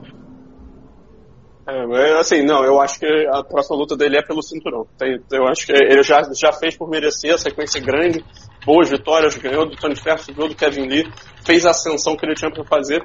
A única luta possível e viável seria o, o, a quadrilogia contra o Nick Lentz. Né? Para fechar aí, deixar claro quem, quem é o melhor mesmo. É, perdão pelo barulho de teclado aqui ao fundo, se estiver escapando muito vocês. O gritem é assim. o, o, o, Charles é um cara que está realmente pronto é, ofensivamente, cara. Ele é, ele é, um lutador de elite, muito de elite ofensivamente. Ele tem um jogo de quedas que eu acho que é muito subestimado. E eu acho que ele deu um passo a mais no, na luta agarrada, que nessa luta ele mostrou a capacidade de controlar mais a posição. Ele normalmente, isso já aconteceu em outras lutas, ele foi muito sedento, buscando uma posição mais vantajosa, sem controlar direito a situação e perdeu a, a posição, perdeu uma finalização e acabou finalizado. Aconteceu contra o Pettis, aconteceu contra o, o Ricardo Lamos e agora ele conseguiu usar bem a ameaça de submissão para avançar a posição. Então foi uma, uma atuação que mostrou muita maturidade dele. Então é um cara que eu diria que está no auge, está no melhor momento da carreira. É, e assim, é, eu acho que é o momento dele, dele pegar uma luta é, pelo, pelo, título mesmo. Eu acho que ele já fez pelo, por merecer, ainda mais que o, o está vindo de derrota, é a única, é a única outra luta é, envolvendo é, é, os principais nomes da categoria marcados atualmente é entre o McGregor e o Poirier. Então. Eu acho mais que isso, eu acho o seguinte. O Charles é isso aí. Ele é esse pacote que ele apresenta nessa luta. É, dá, dá a chance para ele, dá o teste dele. Não adianta esperar mais, ele evoluir, se transformar. Agregar. Ah, o cara pode se transformar sempre, não importa a idade tal, pode, mas o Charles demonstrou na carreira dele que ele, até pelos treinamentos que ele faz, com quem ele treina e aonde ele se foca. O foco dele é esse, o que ele vai buscar é isso, o jogo dele é esse.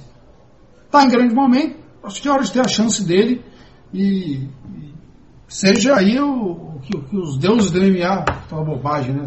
Seja o que a capacidade esportiva dele é, o condicionar para trazer aí uma vitória contra o, o, grande obstáculo final que é o cinturão ou não.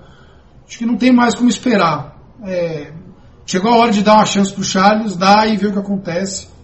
Nem que seja um title eliminator, se não quiser ser um title short, mas só tá, o próximo tem que ser uma grande.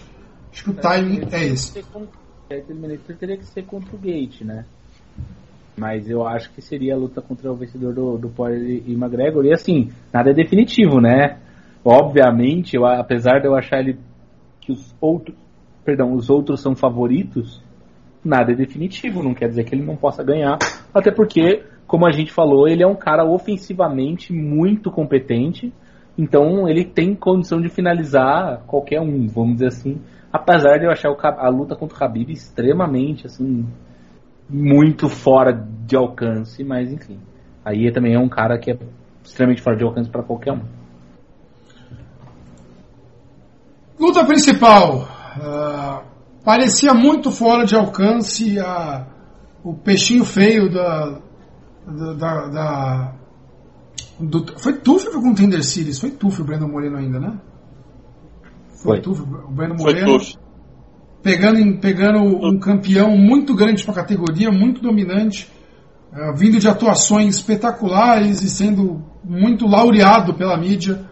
Uh, obviamente falo do Davidson Figueiredo, o brasileiro batendo o recorde, né, como todos já sabem, de, de demora, de demora, de luta mais rápida, cinturão, num espaço, defesa de cinturão mais rápidas nos menores espaços de tempo possível, no caso 30 dias, né, 21 dias, sei lá, foi mais rápido da história aí, o quanto o David 21 dias. 21 dias. 21 dias. Muito obrigado, senhores, para defender o seu cinturão. É...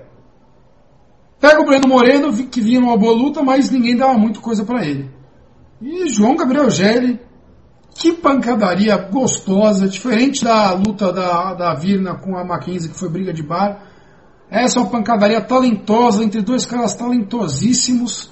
Cinco rounds de trocação frenética que salvaram a madrugada. Porque assim como o Thiago Kill estava morrendo de sono no momento, se essa luta fosse parada, ia ser difícil, difícil de ficar acordado, ia ter que ver no dia seguinte. E não foi. Uma luta elétrica todo o tempo apesar de, eu não lembro de nenhum quase nocaute de algum dos lados, é, apesar disso, cinco rounds muito frenéticos.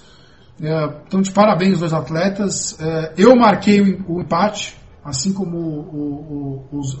É que teve um árbitro que marcou um empate estranho, dando o último round para o Brandon Moreno que eu não dei. Mas ao meu placar seria. O árbitro que errou, né? E marcou o empate errado, é isso que você está falando. Isso.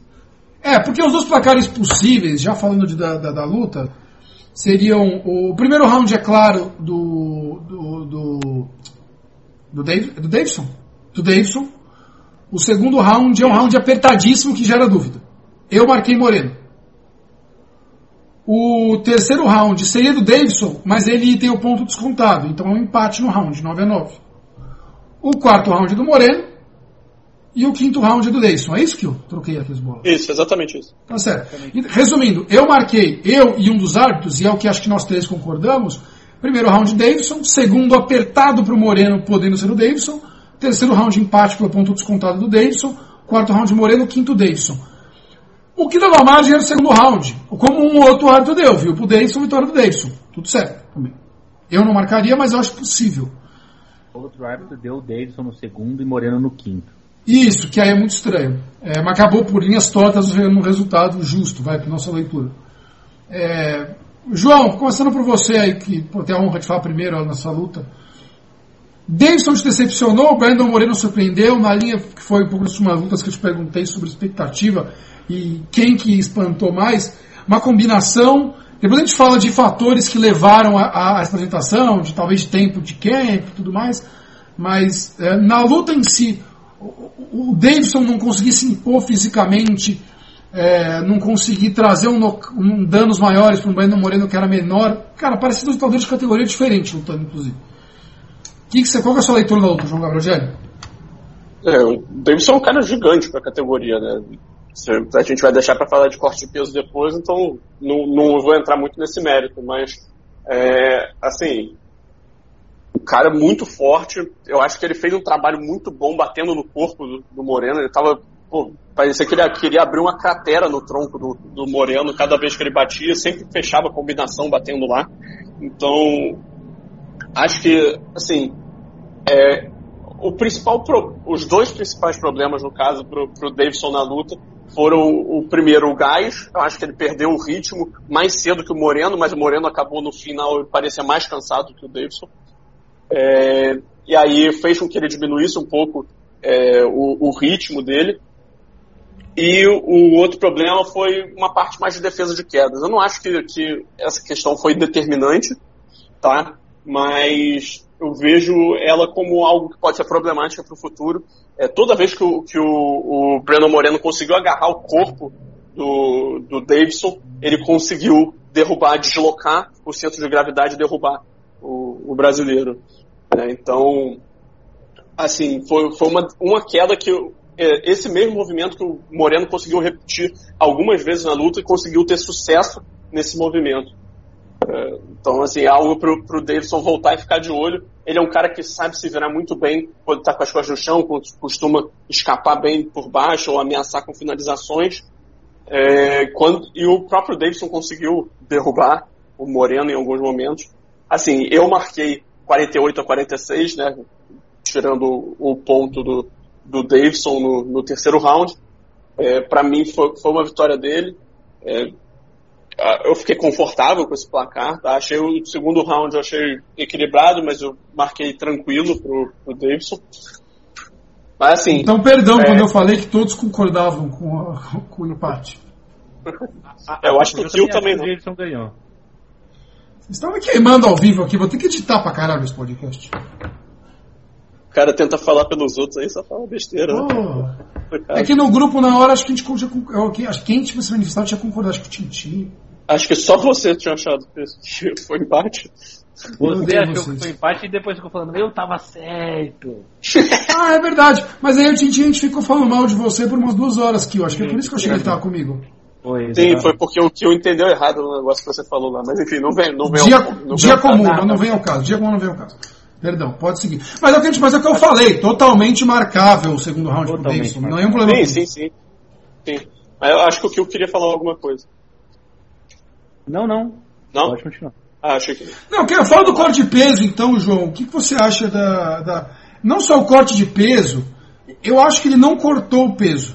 Eu acho que ele manteve nesses 20 dias esse peso. Lógico que aqueles 2, 3 quilos finais não, mas ele manteve o peso muito próximo ao peso final. Esses caras que cortam muito peso, todos os caras de categoria leve cortam muito peso, tá pessoal? Todos.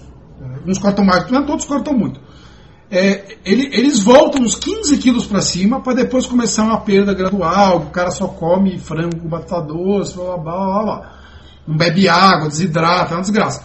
Eu acho que o Davidson tentou manter o mais próximo dos surreais 57 quilos e pouquinho que tem que bater nos moscas por esses 20 dias. Deve ter ficado com meia pouco ali, 62, 63, sei lá, 64. Ele falou. E, e não 75 que ele deve andar normalmente por aí. É, entendeu? Então, é, quanto. Assim, pode falar, João. Esse processo é, eu... todo dele não ter feito o campo normal, de voltar ao peso normal e depois para tudo de novo, atrapalhou.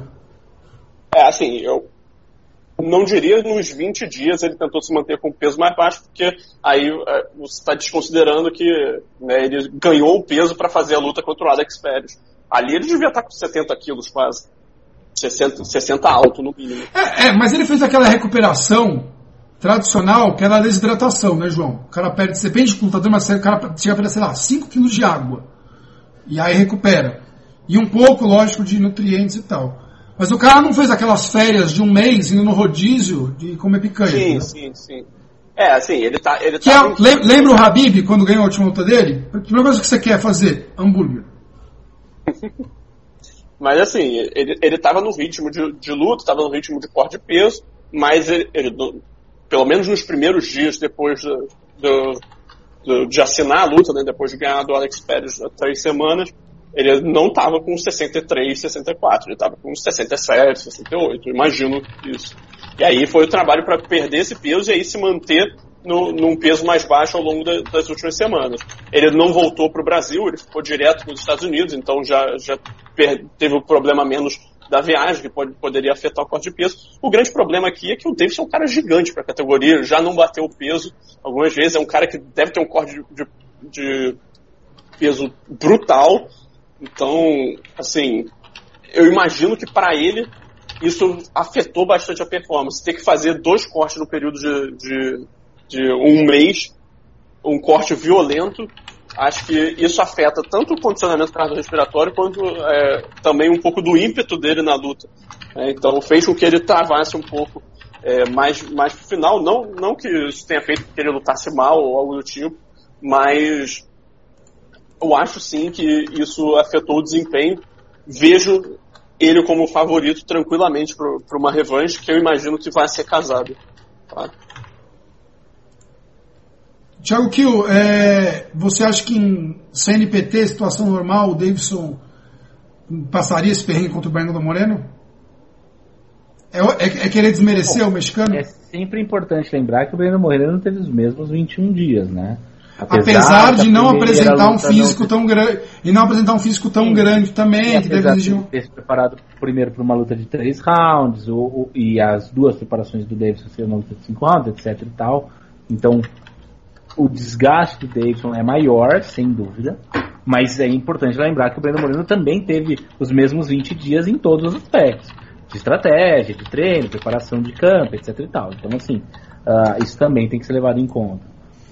Achei que o Davidson, nos primeiros rounds, apesar de você falar que o Davidson, pô, parece que ele quer arrancar a cabeça do cara em todo golpe, ele sempre parece que ele quer arrancar a cabeça do cara em todo golpe, isso é um fato. Mas eu achei ele mais desesperado, e eu acho que isso vai muito na linha do que o João falou, do tipo, eu que ele queria terminar a luta rápido. Eu imaginei isso. Pode, pode ter sido impressão? Pode. Eu, eu, também, eu também fico com essa impressão. Eu também na, na, minha, vendo as lutas do Davidson contra o Benavides, contra o Alex Pérez, ele pareceu um pouco menos afobado. A, a, potência do golpe dele é sempre essa de querer arrancar a cabeça do cara e talvez seja algo que ele devesse trabalhar para conseguir levar isso pelos cinco rounds. Coisa que ele até conseguiu manter, diminuir um pouco o ritmo no terceiro round, talvez também pelo golpe legal e tudo mais. Mas enfim, uh, voltando para o que você falou, Cara, eu, eu acho que eu achava no início dessa luta. Acho o casamento. que Eu acho o Breno Moreno um lutador bom, mas eu acho que, é, como se mostrou, ele tem técnica suficiente para trocar com o Davidson de igual para igual. Ele é um cara que alcançou o Davidson, e esse eu acho que é o grande ponto aí de que pode ser o ponto de desequilíbrio da revanche, que é quanto que o Davidson vai conseguir manter de distância de novo nesse estilo de trocação dele, em que ele tem uma entrada muito potente e ele sempre se mantém com o tronco, atra... é... com tronco afastado e buscando sempre dar aquela falsa impressão de distância para conseguir entrar com um golpe potente na saída do adversário, quanto que todos esses, esses aspectos que nós comentamos de, de preparo de luta, etc e tal, a favor do Moreno, podem se fazer favoráveis para ele alcançar melhor o Davidson, porque o Moreno é um cara rápido e um cara que se conseguir encaixar bem o boxe, pode encontrar o queixo do Davidson mais vezes e mais cedo na luta. Também evitando bastante os golpes no corpo, que certamente foram o que o fizeram com que no final da luta e no quinto round especificamente, o, o, o, Moreno tivesse extremamente exausto. Claramente assim, o juiz que a gente no, no final das contas foi um resultado justo, mas o juiz que deu a luta pro o quinto round pro Moreno errou demais, assim. Aquele round não tem, eu acho que é um dos assim, o quarto e o quinto round são extremamente claros. Não tem como você mudar é, o resultado deles. Então eu acho que vai ficar muito nesse aspecto, de quanto o Moreno vai conseguir nesse camp uh, encontrar, uh, encontrar esse ponto de, de encaixar o boxe contra o Davidson, porque se ele conseguir encaixar como ele fez no segundo round, principalmente dessa luta, e um pouco no quarto, mas o quarto também tem muita questão física envolvida, mas principalmente no segundo round, que ele encontrou várias vezes aquele o, o Davidson no movimento, ele pode ter sim uma vantagem bem grande na luta. Se ele fizer isso desde o primeiro round e sem imaginar que o Davidson vai com, as, com um tempo de campo específico e peso e corte peso correto, vai ter uma vantagem física muito grande, eu acho que a luta fica mais equilibrada até, eu diria. Porque o segundo round da luta e a forma como o, o Breno Moreno se portou e conseguiu encontrar o Davidson me deixou, assim, uh, bastante mais uh, interessado no que poderia ser feito numa luta de campo completo. Por isso que eu até acho uh, interessante o resultado, porque é uma, uma, uma luta que pode ser muito mais equilibrada do que se imaginava no primeiro momento. Porque eu acho que o Breno Moreno com campo completo, encontrando o Davidson, pode trazer bastante problema para o brasileiro. É que a minha impressão, vale para os dois que querem comentar, foi que realmente a tática do Breno Moreno nos primeiros rounds era sobreviver apenas. Para cansar, apostando no cansaço do Davidson. Do Davidson. Davidson. Então, é, não sei se numa luta com o, David, com o Davidson mais inteiro, isso pode se pagar, entendeu? É, isso é um argumento, isso é um ponto. Acho que se o Davidson, por exemplo, se essa diferença que apareceu no segundo round favorável ao, ao Breno Moreno aconteceu pelo desgaste físico do, do, do, Davidson, aí eu acho que a luta volta a ser muito favorável pro, pro Davidson. João Gabriel algo mais? Você quer apostar na, na, na, vitória do Davidson, casar um dinheirinho, vai apostar na zebra, no palpitão? É, assim, nada a ver com o que você acabou de falar, mas. À vontade. É, o, eu acho que tô o só, é só puxando o papo. Acho que o Davidson é o lutador do ano. É isso que eu queria deixar como recado final. Um cara que apareceu, ganhou do Benavides duas vezes, ganhou do Alex Pérez e ainda terminou o ano fechando agora com, com esse empate, que muita, a maior parte das pessoas achou que ele ganhou. Né? Se você olhar a mídia especializada, os placares no MMA Decision, a maior parte é, achou que ele ganhou. Tá certo que muita gente achou que foi empate também, mas que seja. É, ganhando cinturão, lutando contra os melhores que a categoria tem para oferecer, eu acho que ele é o lutador de 2020. Tá? Olha, João Gabriel Gelli, quem sou eu para duvidar das suas informações? Aliás, não tem moral nenhuma, mas eu fui checar no MMA Decisions. E é literalmente pau a pau, viu? É, é metade pro, pro Davidson e metade pro, pro empate. Tá? É, inclusive, quem marcou por MMA Brasil. Vamos achar a gente aqui nos palpites. Não tô achando. Mas enfim, é, inclusive eu acho que tem empate a mais, viu? Então, é, eu acho que tem 14 empates e 13, 13 vitórias. É, mas assim, mas é bem pau a pau, que mostra como realmente é bem, ficou uma coisa bem tênue. É, mas, mas sim, acho que a gente pode discutir depois no podcast final de ano ou no começo do ano que vem. Como eu falei, como só vai ter evento do UFC no dia 16 né, de janeiro, vai dar um tempo no começo de janeiro, primeira semana, que acho que o último podcast do ano vai ter que ser para falar da próxima evento que tá legal, com o Aldo, com o Marlon, o Pet e tudo mais. Mas a gente, o primeiro podcast de 2021, a gente vai no review de 2020, ele é com certeza um dos caras seríssimos candidatos ao lutador do ano. E, e isso deve ser um dia pensou em extinguir os moscas, né? Depois dessa luta que todo mundo aí da imprensa especializada falou que foi a maior da história da, da, dos moscas. É, acho que assim, pelo quanto que custa os moscas para a organização, é um custo-benefício totalmente aceitável. Totalmente. É, e, pô, tendo um campeão empolgante que nem o Davidson é, um cara que interrompe lutas com, com frequência, faz lutas interessantes, então ganha, ganha valor.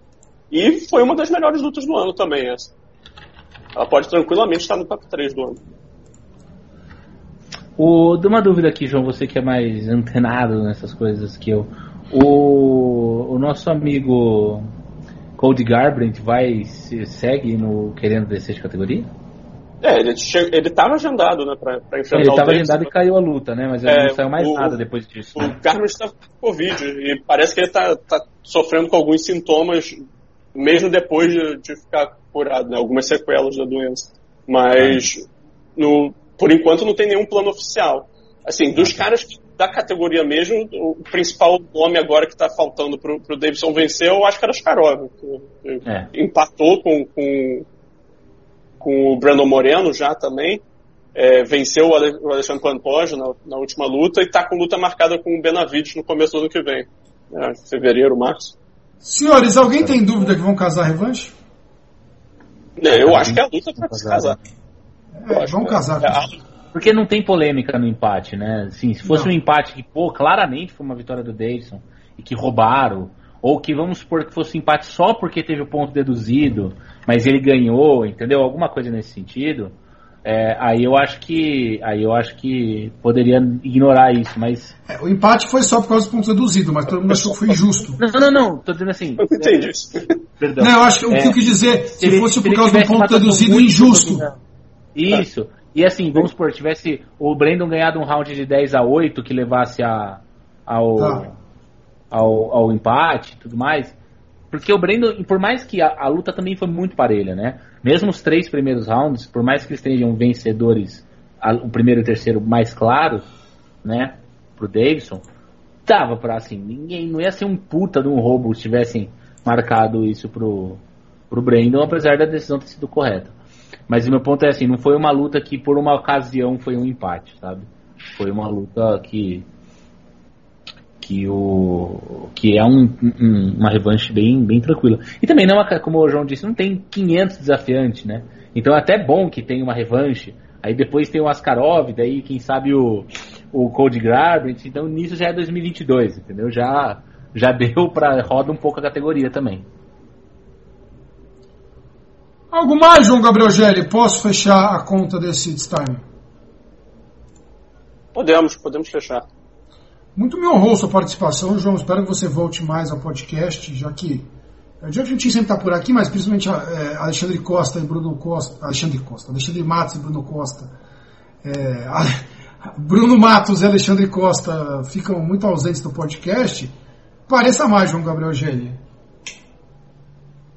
Ainda mais você que Não. mora na terra que, que o Covid já foi curado, que é o Rio de Janeiro, tá tudo normal, seguindo. Então eu fico, fico feliz É, em ter. Assim, muito bom estar de novo com vocês. É, ainda mais para falar de um evento tão bom como esse. Então, assim, estarei de volta mais vezes aí. Pode contar Pode, pode aparecer só em evento grande, em ve- evento grande que eu não me importo, não, João. Eu Não fico chateado. O Alexandre eu fico, fica o recado pra você aí, editor. Thiago Kiel, você eu já cansei de ver. É, eu também cansei de ver, mas sempre bom gravar podcast, fazer uns edições que eu não vinha. Peço assim. desculpa à audiência, inclusive, já aproveitando aqui por por estar saindo tarde essa semana o podcast, né? Eu tinha compromissos aí no pessoal segunda Ah. e terça, então gravando só, só na quarta. Não tenho pedido desculpa porque eu não estou sendo pago por fazer isso por ninguém, Não, mas assim, mas é, por consideração à audiência. É, é, até pra facilitar as pessoas que esperam nas terça-feira o podcast, mas tá Mas saindo mais fica- rápido também, né? Fica a, gente di- não- fica a dica também do pessoal de assinar o feed no. Por exemplo, eu uso o Apple Podcast, o Thiago Kiel usa o, Pocket Cast. e o João Gabriel Gelli usa o, Desculpa, cara, não, não ouvi a pergunta. o agregador de podcast que você usa. Podcast Republic. Podcast Republic, o Pocket Podcast, é isso? Que, que você usa? Pocket E eu Cast. uso. É, e eu uso o Apple Podcast e tem o Spotify, que é o mais comum. Em todas as plataformas, Google, você acha um linkzinho lá nas opções para assinar o feed, assinar. E não é assinar de pagar, aquilo é só para você registrar lá para você receber sempre que tiver a edição nova. Isso faz que você. ah, a gente, do que está no ar você recebe, entendeu? Então não precisa ficar dando F5 no site para ver se está no ar ou não está. Te recomendo que você assine. É, eu cortei sua, sua despedida, tchau, que falando disso. Tchau, só isso. Tchau, um beijo no seu coração e de toda a nossa audiência. E do João Gabriel Gelli especialmente. Um grande abraço a todos. O Time é, volta depois da. A gente tem uma edição de final de ano, como eu disse ainda, para falar desse, desse belo evento que vai ter com, com, com o José Aldo, com Marlon Moraes e tudo mais. É, na próxima segunda, provavelmente, não na outra, mas enfim, sai um podcast ano ainda. E na primeira semana de janeiro, ali, os primeiros 10 dias, sai um podcast com um review de 2021. Continuem ligados no site, muito conteúdo ainda. Tem Canelo Álvares ainda lutando esse ano, nesse final de semana, inclusive, também. Então fiquem de olho no Leão Brasil, que tem bastante coisa no ar, material legal para você que gosta de luta. Um grande abraço, até a próxima.